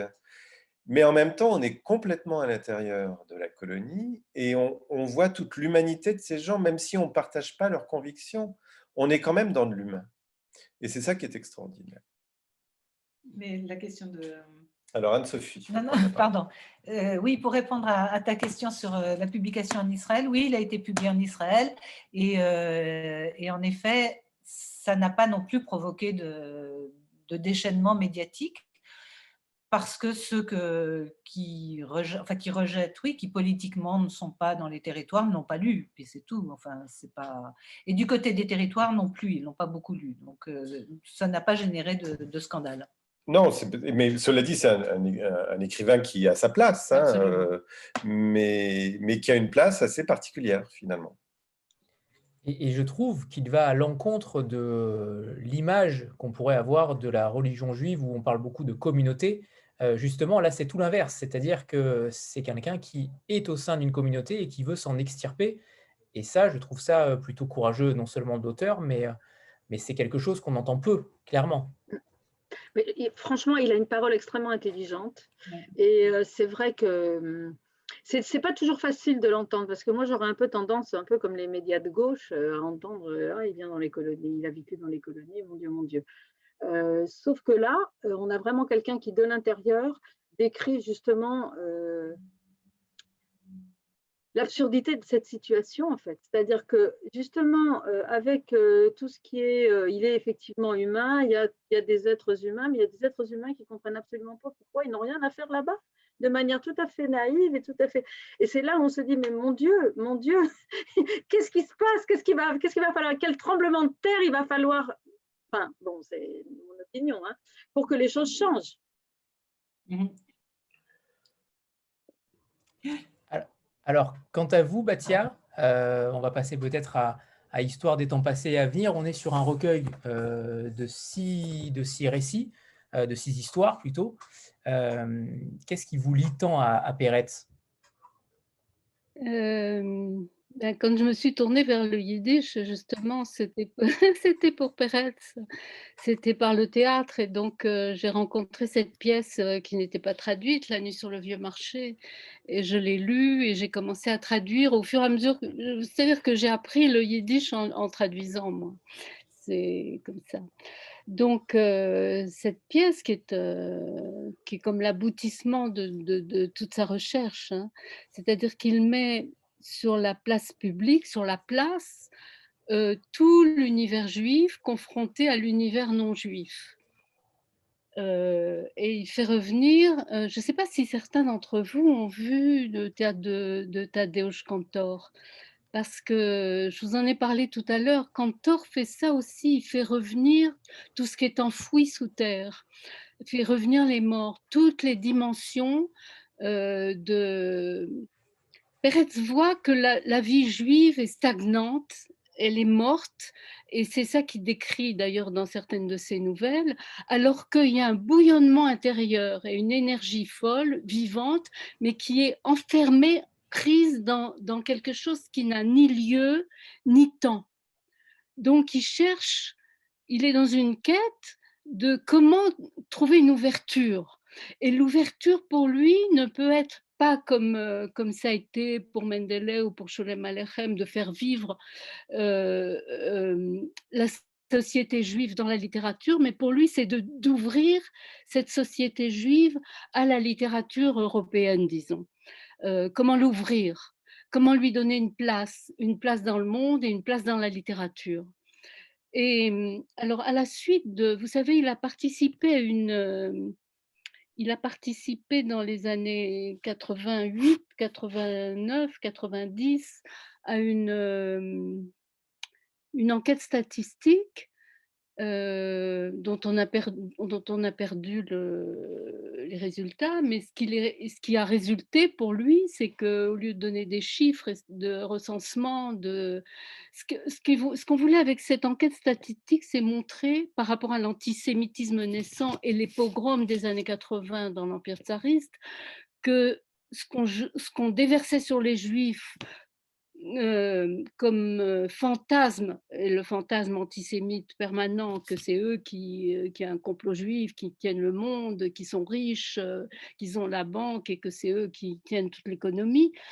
L'enquête statistique voulait montrer quelle était la réalité dans laquelle vivait le peuple juif et dans, et dans quelle misère en fait il vivait. Et, et Peretz est allé euh, dans les Steitler, de la région, là, de, lui était de Zamosh, donc dans la région de, dans cette région-là, Loubartov, euh, dans toute cette région, qui est la région d'ailleurs des, des, nouvelles de, de aussi. Hein. Euh, il a vu cette misère et ce qu'il a perçu, c'est que ce qui maintenait ce peuple en état de vie dans ces conditions de non-vie, c'était ce qui les maintenait le nez hors de la boue, si vous voulez, c'est l'aspiration messianique. C'est toute cette spiritualité qui les, euh, maintient dans une quête, de, vie et de survie. Euh, donc, euh, tout le chassidisme qui a imprégné la vie populaire juive. Euh, donc, il nous, décrit la réalité des différents groupes, mais aussi, euh, il a perçu l'importance à ce moment-là. Et lui qui n'était pas d'un milieu chassidique. Le chassidisme, c'est donc cette partie euh, de mysticisme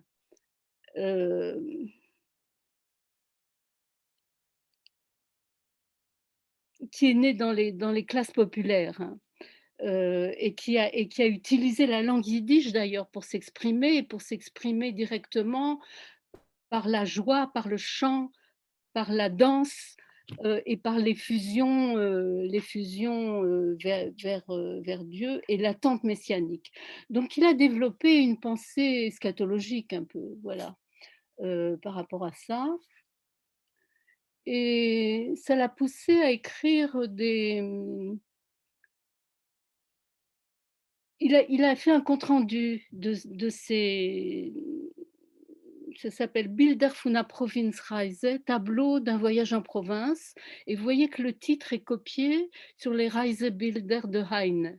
C'est-à-dire qu'à la fois, il prend, euh, il, a saisi tout ce niveau de, de contes populaires, d'aspiration populaire au messianisme qui court dans le peuple, et il a voulu en faire littérature, c'est-à-dire échapper, euh, euh, l'enlever aux mains des pieux chassidim ou des pieux non chassidim, mais euh, des pieux talmudistes, et, et, amener ça dans la littérature. Et donc j'ai choisi des textes au cours des temps qui était en rapport avec ça, avec ce que je trouvais soit dans sa pièce La nuit sur le vieux marché, où il fait revenir les morts et, toutes les couches de la société avec toutes ces aspirations diverses. et, mmh, et en même temps, Bon, certains de ces. Alors, si vous lisez ce, cet ensemble d'histoires, je l'ai appelé histoire parce qu'il y a au cœur de ces histoires un texte qui s'appelle Maïsès. Bon, Perret, ça fait plus deux tomes de Maïsès, de contes. Hein, les contes à la chassidique, les contes euh, à la. Les contes populaires, à la, au style popul, de style populaire, de style chassidique et de style populaire. Et puis, il y a cette, ces contes mindset, qui sont comment raconter des histoires. Et c'est ça qui m'a intéressé chez lui, c'est qu'il cherche d'où viennent les histoires. Il y a un corpus d'histoires qui court, qui court le monde, et comment on prend ces histoires pour en faire un récit, un récit national ou un récit universel. Et il a voulu prendre ce qui est le plus le plus spécifique dans la pensée juive pour en faire le plus universel. Alors c'est ça la ligne euh, que j'ai suivie, qui m'a poussé à traduire ces différents, ces différents contes. Alors il y a aussi, bon, il a cherché aussi à, donner, la parole à ce qui est enfermé, dominé, c'est-à-dire peuple dominé ou les couches dominées et aussi la part des femmes Hein, il est un des premiers. Oh, il y avait déjà ça chez Mendele, cette volonté de donner la parole aux femmes. Mais chez, chez Peretz, c'est encore plus clair, c'est-à-dire euh, il cherche vraiment à donner une, une, parole féminine aussi. Et alors on a dans une de ces nouvelles, par exemple, dans la Malposte, une comparaison entre le fait qu'on a que toutes les couches de la société sont divisées, c'est-à-dire on a un peuple divisé entre, entre tellement de, de, sectes et de, de, couches différentes, et surtout divisé entre hommes et femmes. Et il compare ça, dans une deuxième partie de la nouvelle, au fait que il y a une parole dominante et une parole dominée, c'est-à-dire qu'il y a le même rapport de domination homme-femme que de domination non juive sur les juifs. Euh, on trouve cette, cette, comparaison, cette chose en miroir dans cette nouvelle qui s'appelle Dans la Malposte. Euh, bon. Ce qui veut dire que vous avez choisi six textes, mais qu'il y en a, j'imagine, euh, encore plus. Euh, vous en avez, c'est une source inépuisable, j'imagine? C'est une source inépuisable. Je vous, je vous, donne là, moi, le fil que j'ai choisi dans le choix de mhm. ces textes-là, qui était pour moi une manière de, de, combler des choses qui, qui naissaient quand j'ai traduit soit la nuit sur le vieux marché, soit quand j'ai étudié les Bilder der Provinzreise, qui se terminent par euh, des histoires fantastiques qu'on raconte, euh, justement. Il fait surgir cet esprit racidique qui raconte ces histoires fantastiques. Euh, et, ou soit, parce qu'il a, écrit une autre grande pièce qui s'appelle La chaîne d'or, qu'il voulait au départ comme une critique du monde racidique, et au cours du temps, on sent l'évolution. Il, y a eu, il y a eu trois ou quatre versions. Et, et dans l'évolution de, l'évolution de, de son écriture par rapport à ça, c'est-à-dire que ce qu'il critiquait au départ, il le défend à la fin. Il le défend, c'est-à-dire ça va disparaître, cette aspiration-là messianique, elle est très importante et il faut la garder parce que c'est une aspiration, c'est une part d'espérance dans des conditions de désespérance. Pour répondre à la question d'Anthony sur la source inépuisable, donc là, il y a six, six, histoires, six nouvelles. Il y en a d'autres qui ont été publiées déjà, mais les œuvres complètes de Perret, suivant les éditions, c'est entre 17 et 23 volumes. Euh, et il y en a l'équivalent peut-être de 6 ou 7 volumes qui ont déjà été traduits en français. Donc il y a encore. Il y a encore... que les contes à la populaire sont déjà traduits en français. Hein. Oui, mais il y a encore beaucoup de nouvelles qui, n'ont, oui, Il y a beaucoup d'autres choses qui sont encore euh, traduites. Très bien. Avant de passer à la suite, euh, on a pour habitude de faire une, une petite photo de groupe. Donc voilà, préparez-vous. 3, 2, 1. Tout le monde s'affaire. 3, 2, 1, c'est bon. 3, 2, 1, ça y est. C'est bon, super. Merci. Euh, une petite question pour toutes les deux. Vous avez euh, ce point commun du théâtre, justement. Comment vous traduisez? Est-ce que vous avez des, des, traductions différentes selon le théâtre ou la littérature? Qu'est-ce qui différencie les deux traductions? Ou au contraire, peut-être n'y en a-t-il pas, mais j'ai l'impression qu'il y en a peut-être. Alors, euh, euh, oui et non. C'est-à-dire, c'est pas du tout la même chose et en même temps, le, processus est quand même euh, est quand même similaire. C'est-à-dire que je pense que quand je traduis de la littérature, je suis quand même encore très influencée par le théâtre. Je traduis toujours je traduis des scènes en fait. Quand je traduis de la littérature, je, vois les choses. Et c'est comme ça que je traduis. Je pense que ça, ça me vient effectivement du fait que je viens du théâtre et que mes premières amours et que mes amours permanentes, c'est le théâtre. Euh, voilà. Après, c'est quand même très, très différent. Alors d'abord, la position du traducteur est très différente quand on est en train de traduire du, théâtre ou de la littérature. Parce qu'en littérature, une fois que vous avez terminé votre traduction, vous donnez, le, texte à, l'éditeur, il y a des allers-retours euh, euh, avec des relectures, et puis c'est terminé. Après, le bouquin sort et le texte existe en, tant que livre, il est fait pour ça. Au théâtre, non. Au théâtre, le texte, d'abord, la première chose, le but d'un texte théâtral, c'est d'être joué avant d'être publié. Bon, même si c'est très bien que les textes de théâtre soient publiés, ça permet de faire circuler les textes, mais et donc, le traducteur de théâtre, en fait, euh, euh, a la possibilité, disons, à cette espèce de joie extraordinaire de pouvoir accompagner le texte. Et, le texte, et on est dans du, spectacle vivant.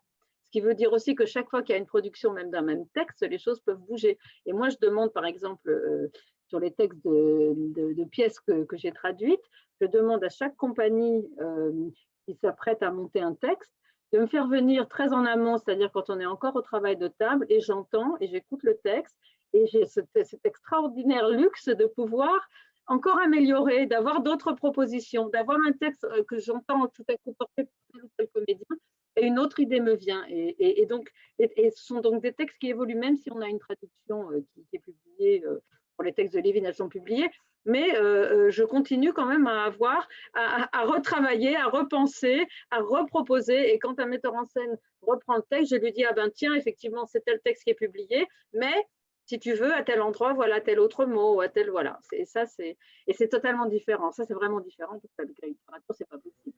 Même quand on relit, moi qui peut m'arriver de temps en temps de retomber sur une traduction, je me dis, mon Dieu, mon Dieu, j'aurais bien aimé changer telle phrase, c'est plus possible. C'est là, c'est gravé dans le marbre, c'est terminé. Sauf pour une réédition. Euh, sauf pour une réédition. Mais enfin bon. Ça arrive pas souvent. Et puis c'est vrai que enfin, je, je, relis très rarement les traductions que j'ai faites, alors que je suis amenée systématiquement à re-entendre encore et encore des textes de théâtre que j'ai déjà traduits. Il m'arrive d'entendre des textes que j'ai traduits il y a 20 ans déjà, puisque maintenant ça commence à faire, à faire un bail que je traduis du théâtre. Euh, voilà. Après, c'est vrai aussi que la question de l'oralité, alors là vraiment pour le travail de traduction, la question de l'oralité est très très importante. Euh, il y a certaines choses que, voilà, c'est trop difficile à dire s'il y a des choses, des bon, c'est très très important pour moi que le texte soit vraiment, euh, euh, enfin que, que l'acteur puisse se servir du texte comme arme et ne soit pas entravé par le texte. C'est vraiment, c'est la première préoccupation en du traducteur de théâtre, c'est que l'acteur puisse s'en servir et que le texte soit bien en bouche, voilà. Et quand un comédien vient et me dit ah là là qu'est-ce qu'il est bien en bouche ce texte, je dis génial, bingo, c'est gagné on sent la passion, hein. on sent la passion du théâtre. Hein. Clairement, c'est impressionnant. La lumière euh, surgit. Batia J'ai quand même la chance de traduire Hanor Levin, qui est quand même un des grands génies du théâtre du XXe siècle, tout pays confondu et toute langue confondue. Alors justement, justement, qui est Levin pour ceux qui ne le connaissent, qui ne le connaissent pas? Quelle est sa patte? Quelle est son, son originalité par rapport aux autres?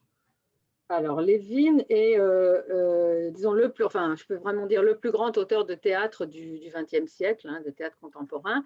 Euh, il a commencé à écrire en 1968, juste après la, guerre des six jours. Comme je disais, c'est un auteur qui a euh, passé sa vie en fait à questionner l'écriture théâtrale. Il a commencé par écrire des satires politiques. Il devait réagir système tout de suite à ce qui se passait dans son pays. Après, il a écrit des comédies et il a vraiment inventé un genre de comédie, ce qu'on appelle des comédies de quartier avec des petits personnages qui sont d'une humanité absolument extraordinaire parce que lui, ce qu'il faisait, c'est qu'il regardait l'être humain en microscope et surtout le, côté, euh, le, côté le plus sale, le plus mesquin, le plus petit, c'est là où Lévin va, c'est là et il aime, il a aucune illusion sur le genre humain, mais il aime justement et il est toujours à hauteur de ses personnages. Et si je peux dire une phrase pour, pour résumer un peu ça, c'est il dit Mon Dieu, qu'elle est grande, la petitesse humaine. Et voilà. Et puis bon, après, il a, il a quand même, c'est quand même ce qui est assez extraordinaire, c'est que c'est un auteur qui, avec une liberté de pensée, qui a toujours affirmé ses idées politiques, qui étaient en général pas du tout dans la ligne du gouvernement, a quand même eu la possibilité de s'exprimer. Il a, il, il été reconnu, il a été joué dans tous les théâtres, ce qui fait que au bout d'une dizaine d'années, il a écrit, il a commencé à écrire, il a essayé d'écrire euh, un drame contemporain, une tragédie contemporaine. Et donc, il a repris des mythes, il a repris des mythes, il a été voir dans le, théâtre grec, dans la Bible, il a fait des grandes pièces, des pièces monumentales. Voilà, c'est un grand, grand auteur qui a écrit plus d'une cinquantaine de pièces de théâtre, dont une trentaine sont traduites en français aux éditions théâtrales. Je ne peux que vous engager. De, voilà, c'est un auteur à découvrir. Il a une langue unique, c'est-à-dire quand on ouvre un livre, on, on, peut ne pas aimer, mais c'est unique. On reconnaît tout de suite Lévin. Voilà. Et je précise que c'est gageur de français, hein, le travail de Jacqueline Carnot et, Laurence Sandrovitch est exceptionnel parce que c'est tellement euh, fondé sur des jeux de mots, ne serait-ce que les noms des personnages. C'est vraiment un, travail je me souviens quand on a commencé à, vraiment, c'était une décision de traduire Lévin avec Jacqueline, la maison Antoine Vitesse et puis les éditions théâtrales. Euh, quelqu'un de très intelligent m'a dit Oh là là, tu traduis Lévin, c'est pas possible parce que Lévin, c'est la poésie et l'humour. Et ce sont deux choses intraduisibles. Voilà. Et j'ai dit ben, On verra.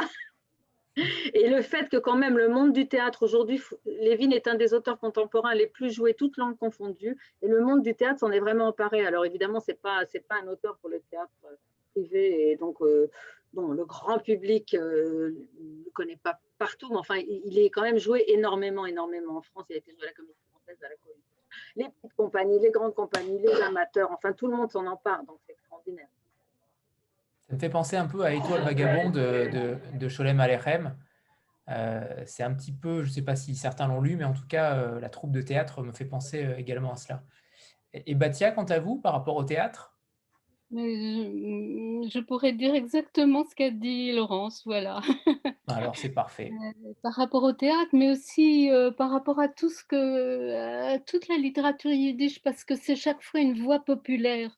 Il y a une très grande oralité. Ceux qui ont choisi d'écrire en yiddish, c'est qu'ils ont perçu, parce qu'ils ont tous commencé les classiques par écrire en hébreu, voilà, ou bien souvent ils écrivaient en yiddish et en hébreu le choix du yiddish était le choix de cette oralité. Donc, euh, il, faut, il faut prendre garde tout le temps à ce que la langue garde cette vitalité de l'oralité. Est-ce qu'on pourrait peut-être faire un interlude avec vos deux lectures euh, Le petit extrait que vous nous avez euh, préparé et choisi? On commence par Laurence? Ok. alors, je, je lis vous voulez dans les deux langues? Si possible, oui. oui Donc, je vais d'abord lire en français. Et je vais d'abord lire en français comme ça.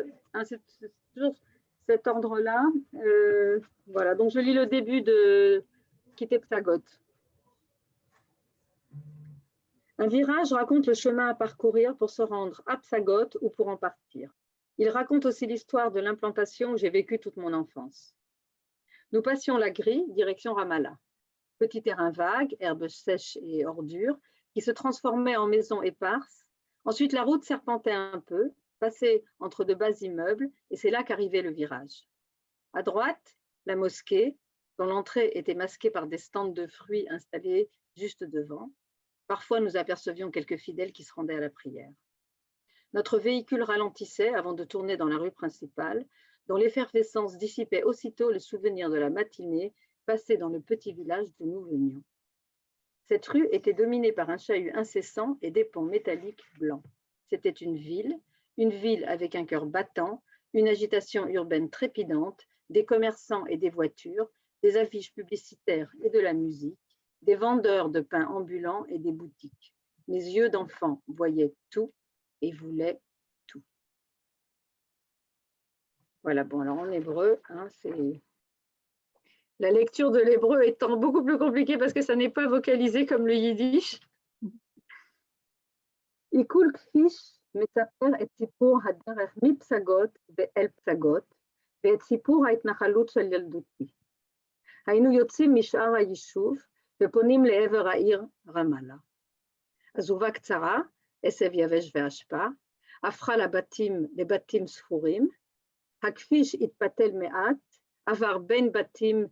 בני כמה קומות, ואז הגיע לעיכול. המסגד עמד מצד ימין, הכניסה אליו הייתה מוסתרת, דוכני פירות ניצבו לפניו, לעתים נראו כמה מתפללים בדרך לתפילה. הרכב השתהה לרגע, ואז פנה לעבר הרחוב הראשי. הרחוב קיבל אותנו בתזזיתיות המהירה, שהכחידו את זיכרון הבוקר בכפר הקטן שממנו באנו. המולה וקשרי מתכת לבנים חלשו על הכביש. הייתה זאת עיר, עיר עם דופק, חיים עמוסים, ממהרים ודחופים, סוחרים וכלי רכב, פרסומות ומוזיקה, עגלות עם לחם וחנויות.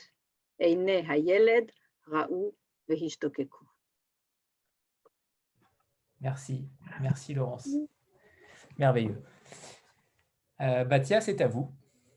Alors, euh, je veux dire deux mots avant. C'est un extrait d'une nouvelle qui s'appelle L'errance dans le désert, Blondchen in qui reprend euh, des thèmes de Rabbi Nachman. Rabbi Nachman étant le premier, pour Peretz, c'est le premier littérateur yiddish. Hein. C'était un, un, des inventeurs du chassidisme.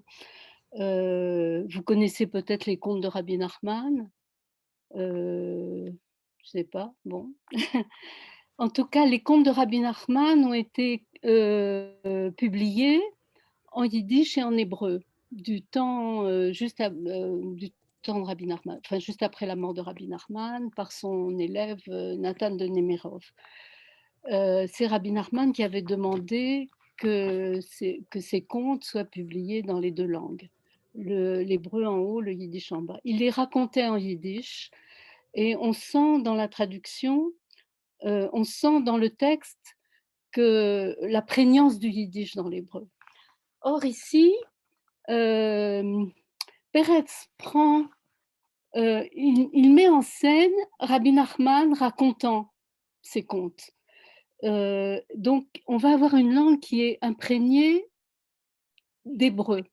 Je dis ça pour Laurence qui dit c'est difficile parce que là, on va avoir pas mal d'hébreu et il n'y a pas non plus le, les voyelles, tu vois, et il faut le prononcer en prononciation ashkénaze. Donc voilà. Donc euh, Rabbi Nachman euh, commence à raconter et avant de raconter, il dit mais un jour, euh, ben, je me suis égaré. Je me suis égaré. Bref, soupira-t-il, je me suis égaré. Et quand à la prière de l'aube, à la lettre Dalet de Echod. Echod veut dire un, et c'est la fin du schéma, schéma Israël qui, qui, dit Dieu est un. Je suis obligée de vous dire ça parce que c'est le problème de la traduction. Donc, à la, à la prière de l'aube, à la lettre Dalet de Echod, Dieu est un. Je me suis engagée profondément par la porte du Dalet avec ferveur, avec la meilleure intention, une intention du côté droit, et suis ressortie du côté gauche, au beau milieu du Midbar, en plein désert. Et là, j'ai choisi ça parce que je, vous, veux vous expliquer quelque chose. Du côté droit, on a le sens de l'écriture en allant de la droite vers la gauche. Et on a la lettre Dalet qui termine la prière, Echod, et avec la meilleure intention, une meilleure, la kavana, c'est la ferveur et l'intention qu'on met dans la prière. Et si on suit le sens de l'écriture, on va de la droite vers la gauche et on se retrouve en plein milieu du mot midbar, le désert, avec la lettre dalet au milieu. Donc voilà. On ne peut pas expliquer tout ça dans la traduction, mais je vous relis donc comment je l'ai traduit. Je me suis engagée profondément par la porte du Dalet avec ferveur, avec la meilleure intention une intention du côté droit et suis ressortie du côté gauche au beau milieu du Midbar, en plein désert. Et savez-vous ce que veut dire errer dans un désert? Ils sont des multitudes à errer dans le désert, plus nombreux que ceux sortis d'Égypte, mais aucun ne voit l'autre, aucun n'entend l'autre, car chacun suit son propre chemin. On erre toujours en solitaire, abandonné, oublié du monde. Et s'il se trouve que deux chemins sont si proches que de l'un à l'autre on entend le gémissement de détresse d'un cœur brisé, ou que se porte sur le sable l'ombre d'un homme brisé, on croit entendre gronder un fauve, on croit voir en travers de son chemin l'ombre d'une bête sauvage, et l'on s'enfuit. Et si on a la chance d'avoir un firmament ouvert au-dessus de sa tête, C'est un ciel glacé. Il te toise de ses yeux froids d'astres et d'étoiles, comme pour dire en quoi ça me regarde, la belle affaire, un homme qui s'égare, et même plus, en guise de raillerie pour la misère du pauvre monde, les astres et constellations te narguent. Nous, nous ne sommes pas des étoiles errantes, nous suivons notre voie, nous ne cherchons pas de profondes intentions. On nous ordonne d'avancer, nous avançons. On nous ordonne de luire, nous luisons De vrais misnagdim, de froids tenants des commandements. Je vais m'arrêter là. הכלל לא תרוב גזיפסט. Ich hab verblonget. Und wenn? Bei Schachs, bei der Dalet von Echod. Ich bin tief rein in der Dalet mit der Kavone von der rechten Seite Und a Reus bin ich in der linken Seite, gleich in rein. Und weißt, und weißt ihr, was Blongen in in Midbar beteiligt? Es blongen herum in der Midbar, Gefehlim kejoitze Mitzrayim. Und einer sieht dem Zweiten nicht. Und einer hört dem Zweiten nicht. Weil jeder erblonget seinen eigenen Weg. Man blonget ständig bei Jechides, verlost und vergessen von der Welt. Und trefft sich auf zwei Wegen, sehnen sich nicht weit. Und man hört auf ein Weg, a Krechts von Chevres Alev, auf den zweiten. Oder es legt sich von einem Weg auf den zweiten a Schotten von einem zerbrochenen Mensch. Meint man, a Chayeroe hat geschrien, a Schotten von a Chayeroe hat sich gelegt über den Weg und man entläuft. Und hat man schon ein Himmel über den Kopf, ist es ein kalter Himmel. Guckt er auf dir mit kalten Augen von Kochavim und Mazoles. Mein Deige heißt es. A große Sache ist blonget a Mensch. Und es ist noch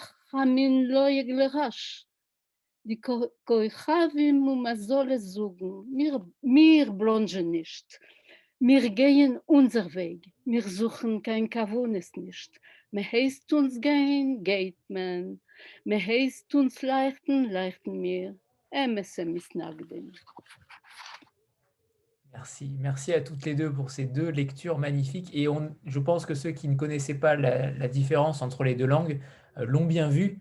Euh, en effet, euh, le côté slave et, russophone euh, apparaît clairement euh, dans le yiddish. C'est beaucoup plus flagrant. Merci. Merci à toutes les deux pour ce moment.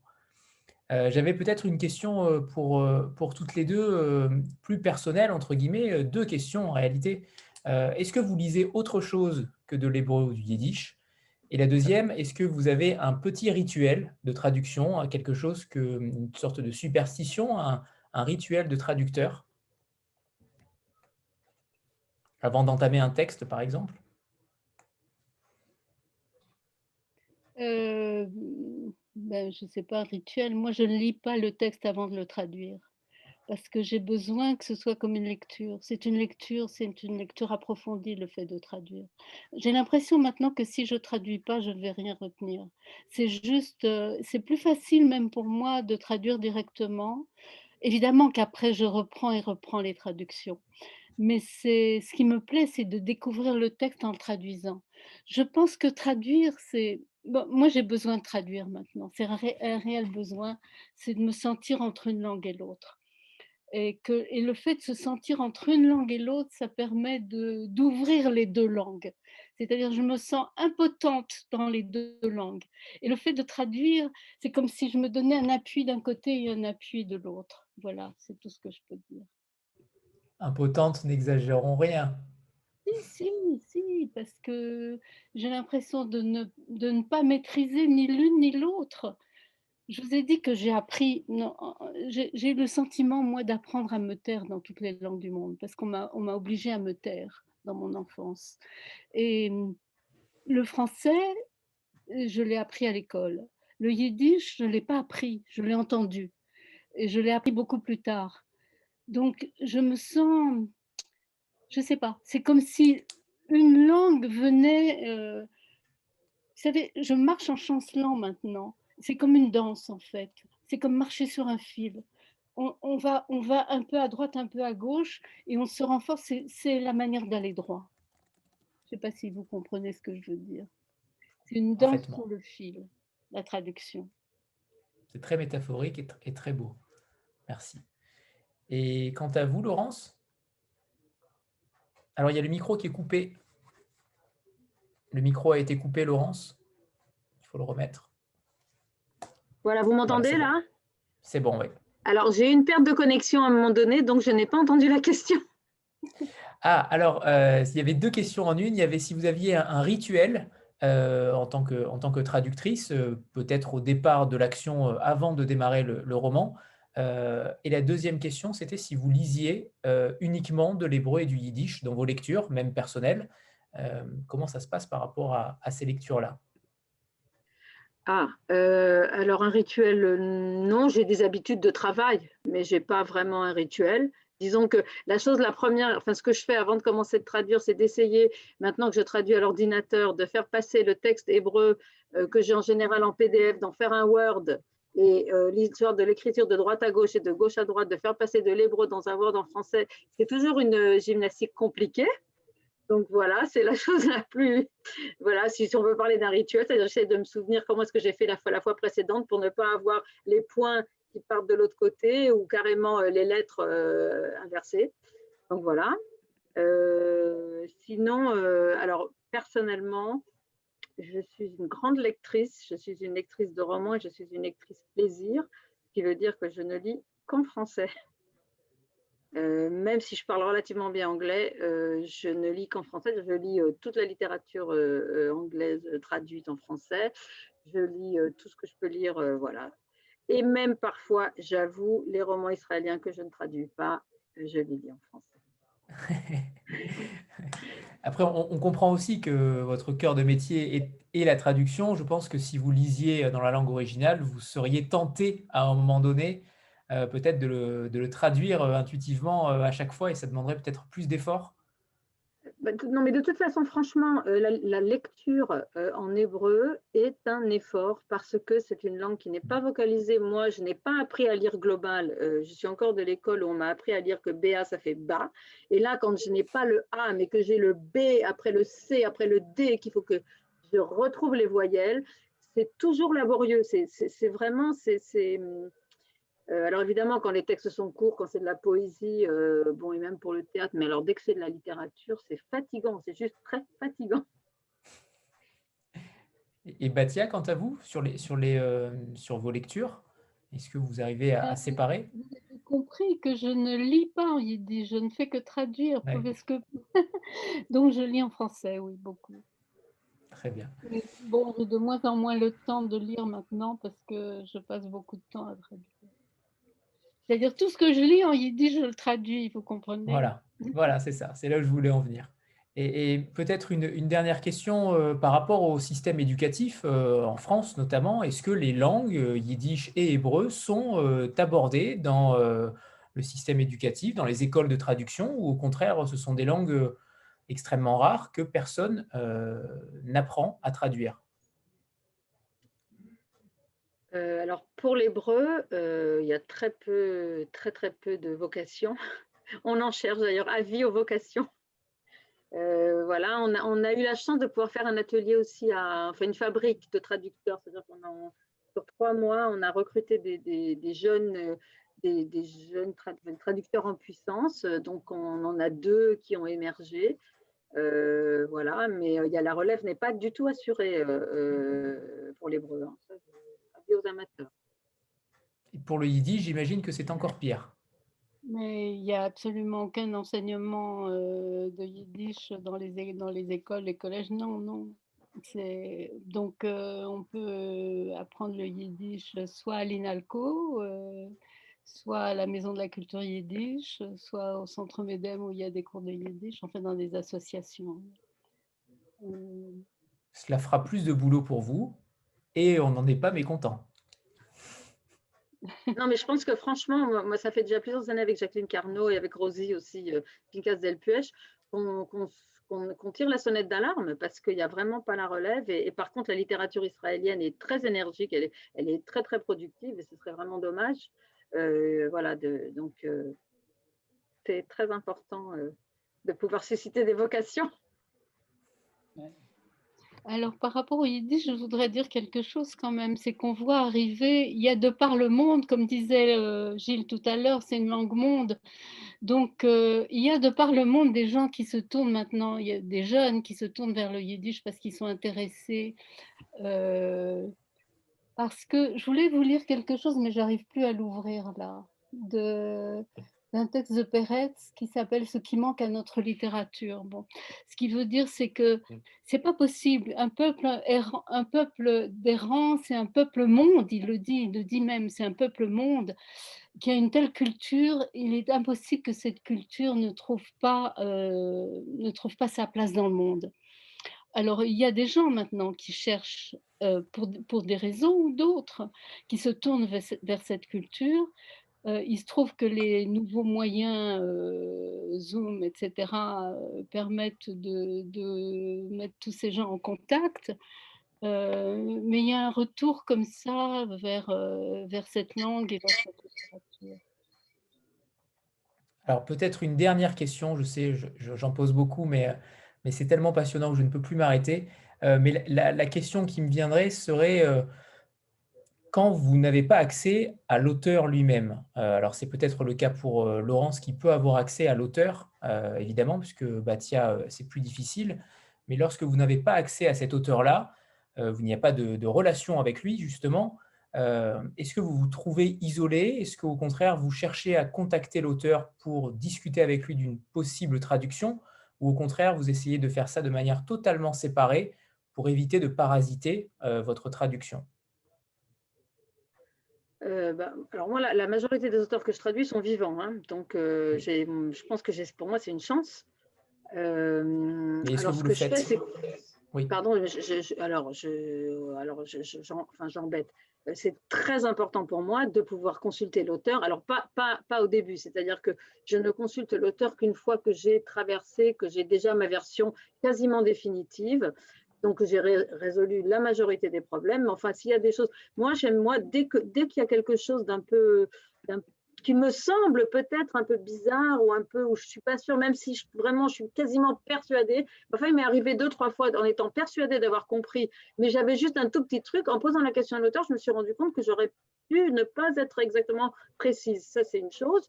Deuxième chose, il y a certaines, certaines choses euh, il y a des mots euh, en, hébreu, par exemple, un mot pour dire, euh, j'ai un truc très bête, hein, mais je sais parce qu'il y a un auteur qui passe son temps à m'en parler maintenant, pour dire le haut des habits, il y a le mot chulza, hein, qui veut dire, ça, peut être, ça peut être le t-shirt, ça peut être la chemise, ça peut être tout ce que vous voulez. Bon, ben, en France, en français, c'est quand même important. Je veux dire, je ne traduirai pas t-shirt, chemise, machin. Donc, je demande toujours à mes auteurs, ben, comment est-ce que tu as habillé ton personnage? Évidemment, je pourrais décider toute seule.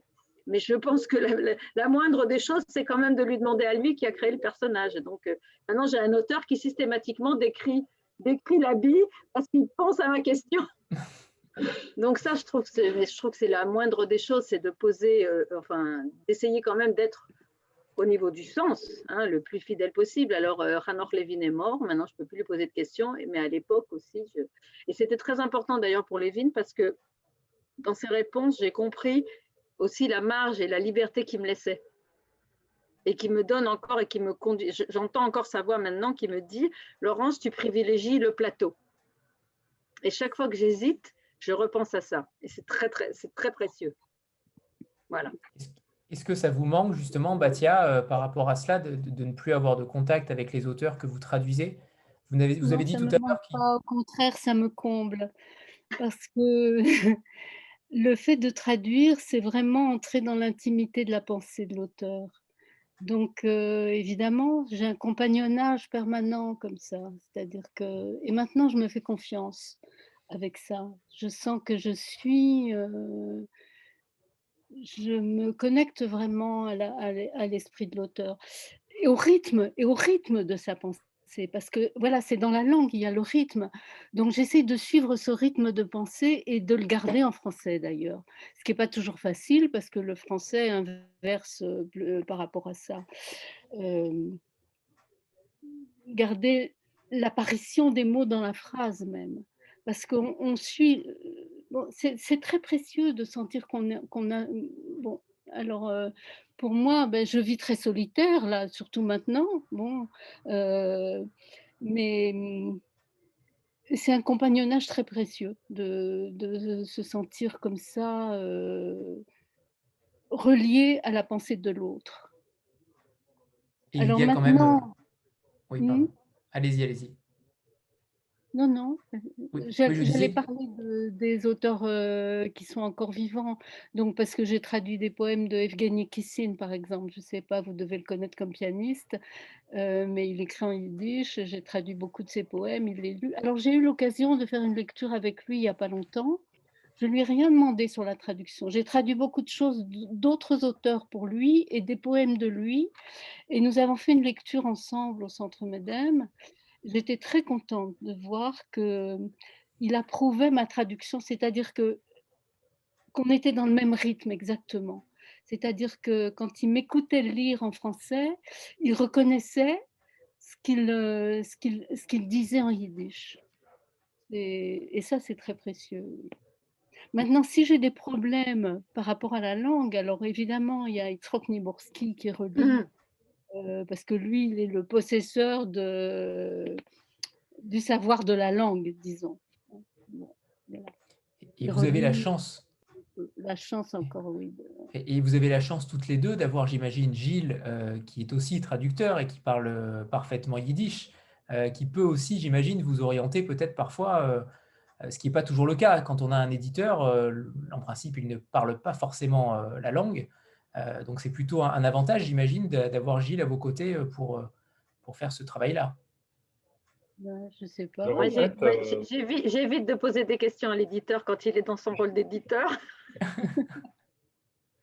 en fait, pour, pour, la petite histoire, pour tout vous dire, c'est Anne-Sophie qui travaille sur les textes des traductrices, une fois que les traductrices transmettent leurs textes. Et de temps en temps, donc Anne-Sophie connaît le yiddish et l'hébreu, mais Moyennement. Anne-Sophie, ton père. une bonne connaissance, mais, mais et de temps en temps, elle me dit j'aimerais bien que tu regardes là et là, etc., pour me dire ce que tu en penses. Et effectivement, on peut être amené à, s'interroger. Mais, euh, mais je ne voudrais pas me comparer euh, en termes de connaissances. Notamment à Batia, qui a sans doute une culture en termes de, largeur de la littérature yiddish, parce que quand Batia disait maintenant je me fais confiance, c'est aussi qu'elle a des, connaissances culturelles extraordinaires. Enfin, elle a, abordé énormément d'auteurs, j'en ai abordé moins qu'elle. Euh, et quant à Laurence, elle a vécu, comme elle l'a dit, 13 ans en Israël. Moi, j'ai vécu que deux ans et demi. Donc, en termes de connaissances de, l'hébreu euh, vernaculaire, disons, euh, et, aussi de l'hébreu littéraire, sans doute, euh, j'ai une moins bonne connaissance qu'elle. Ceci dit, euh, je pense qu'avec avec l'expérience, je sais aussi, personne n'est à l'abri d'un contresens. Ouais. Ça, je suis d'accord. Quand je relis mes traductions, des fois, les, mes cheveux se dressent sur je pense qu'il relise euh, mes traductions, donc euh, lui relève euh, les possibilités de, pas seulement de contresens, et pas tellement de contresens d'ailleurs que de subtilité de, de, la langue. Il est temps de vous, de vous remercier tous les quatre. C'était un, plaisir, un, un, honneur absolu. Ah, Paul, pardon. Oui, bien sûr. Une petite question, s'il vous plaît, pour les traductrices est-ce que traduire en sens inverse, c'est quelque chose qui est difficile, tout en connaissant les deux langues, évidemment. Mais il y en a une qui est plus sa langue maternelle, l'autre, c'est plus une langue acquise. Alors, est-ce que travailler en sens inverse, c'est quelque chose de très difficile, ou c'est autant possible que le premier sens de traduction? Euh, Pour moi, c'est carrément exclu. Exclu, d'accord. Exclu, c'est une. enfin, pour moi, la traduction, c'est un match de boxe. Je ne vais pas sur les mêmes métaphores que Batia. Pour moi, c'est vraiment un match de boxe et c'est la langue d'arrivée qui doit gagner. Et voilà, donc euh, moi, c'est exclu. Je ne ferai jamais du bon travail dans votre sens. Impossible. Merci.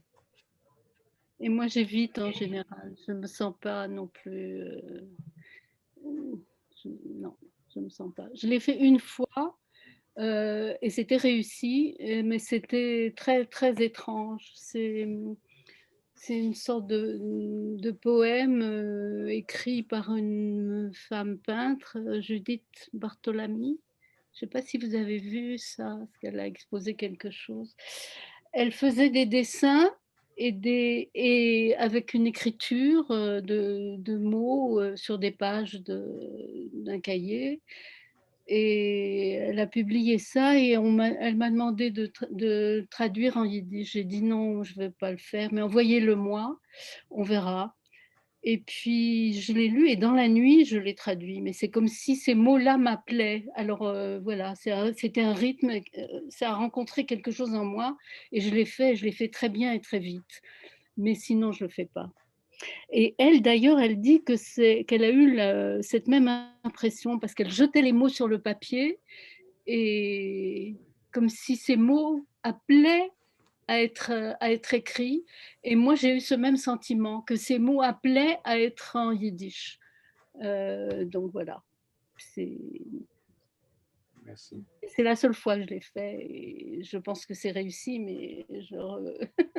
en général, non, je dis non. Alors, si...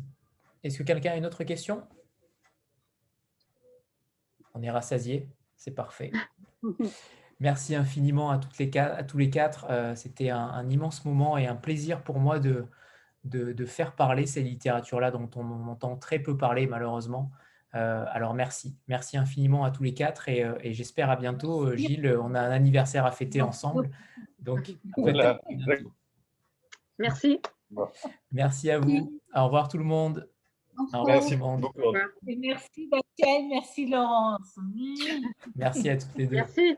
Bonne soirée. Au revoir tout le monde.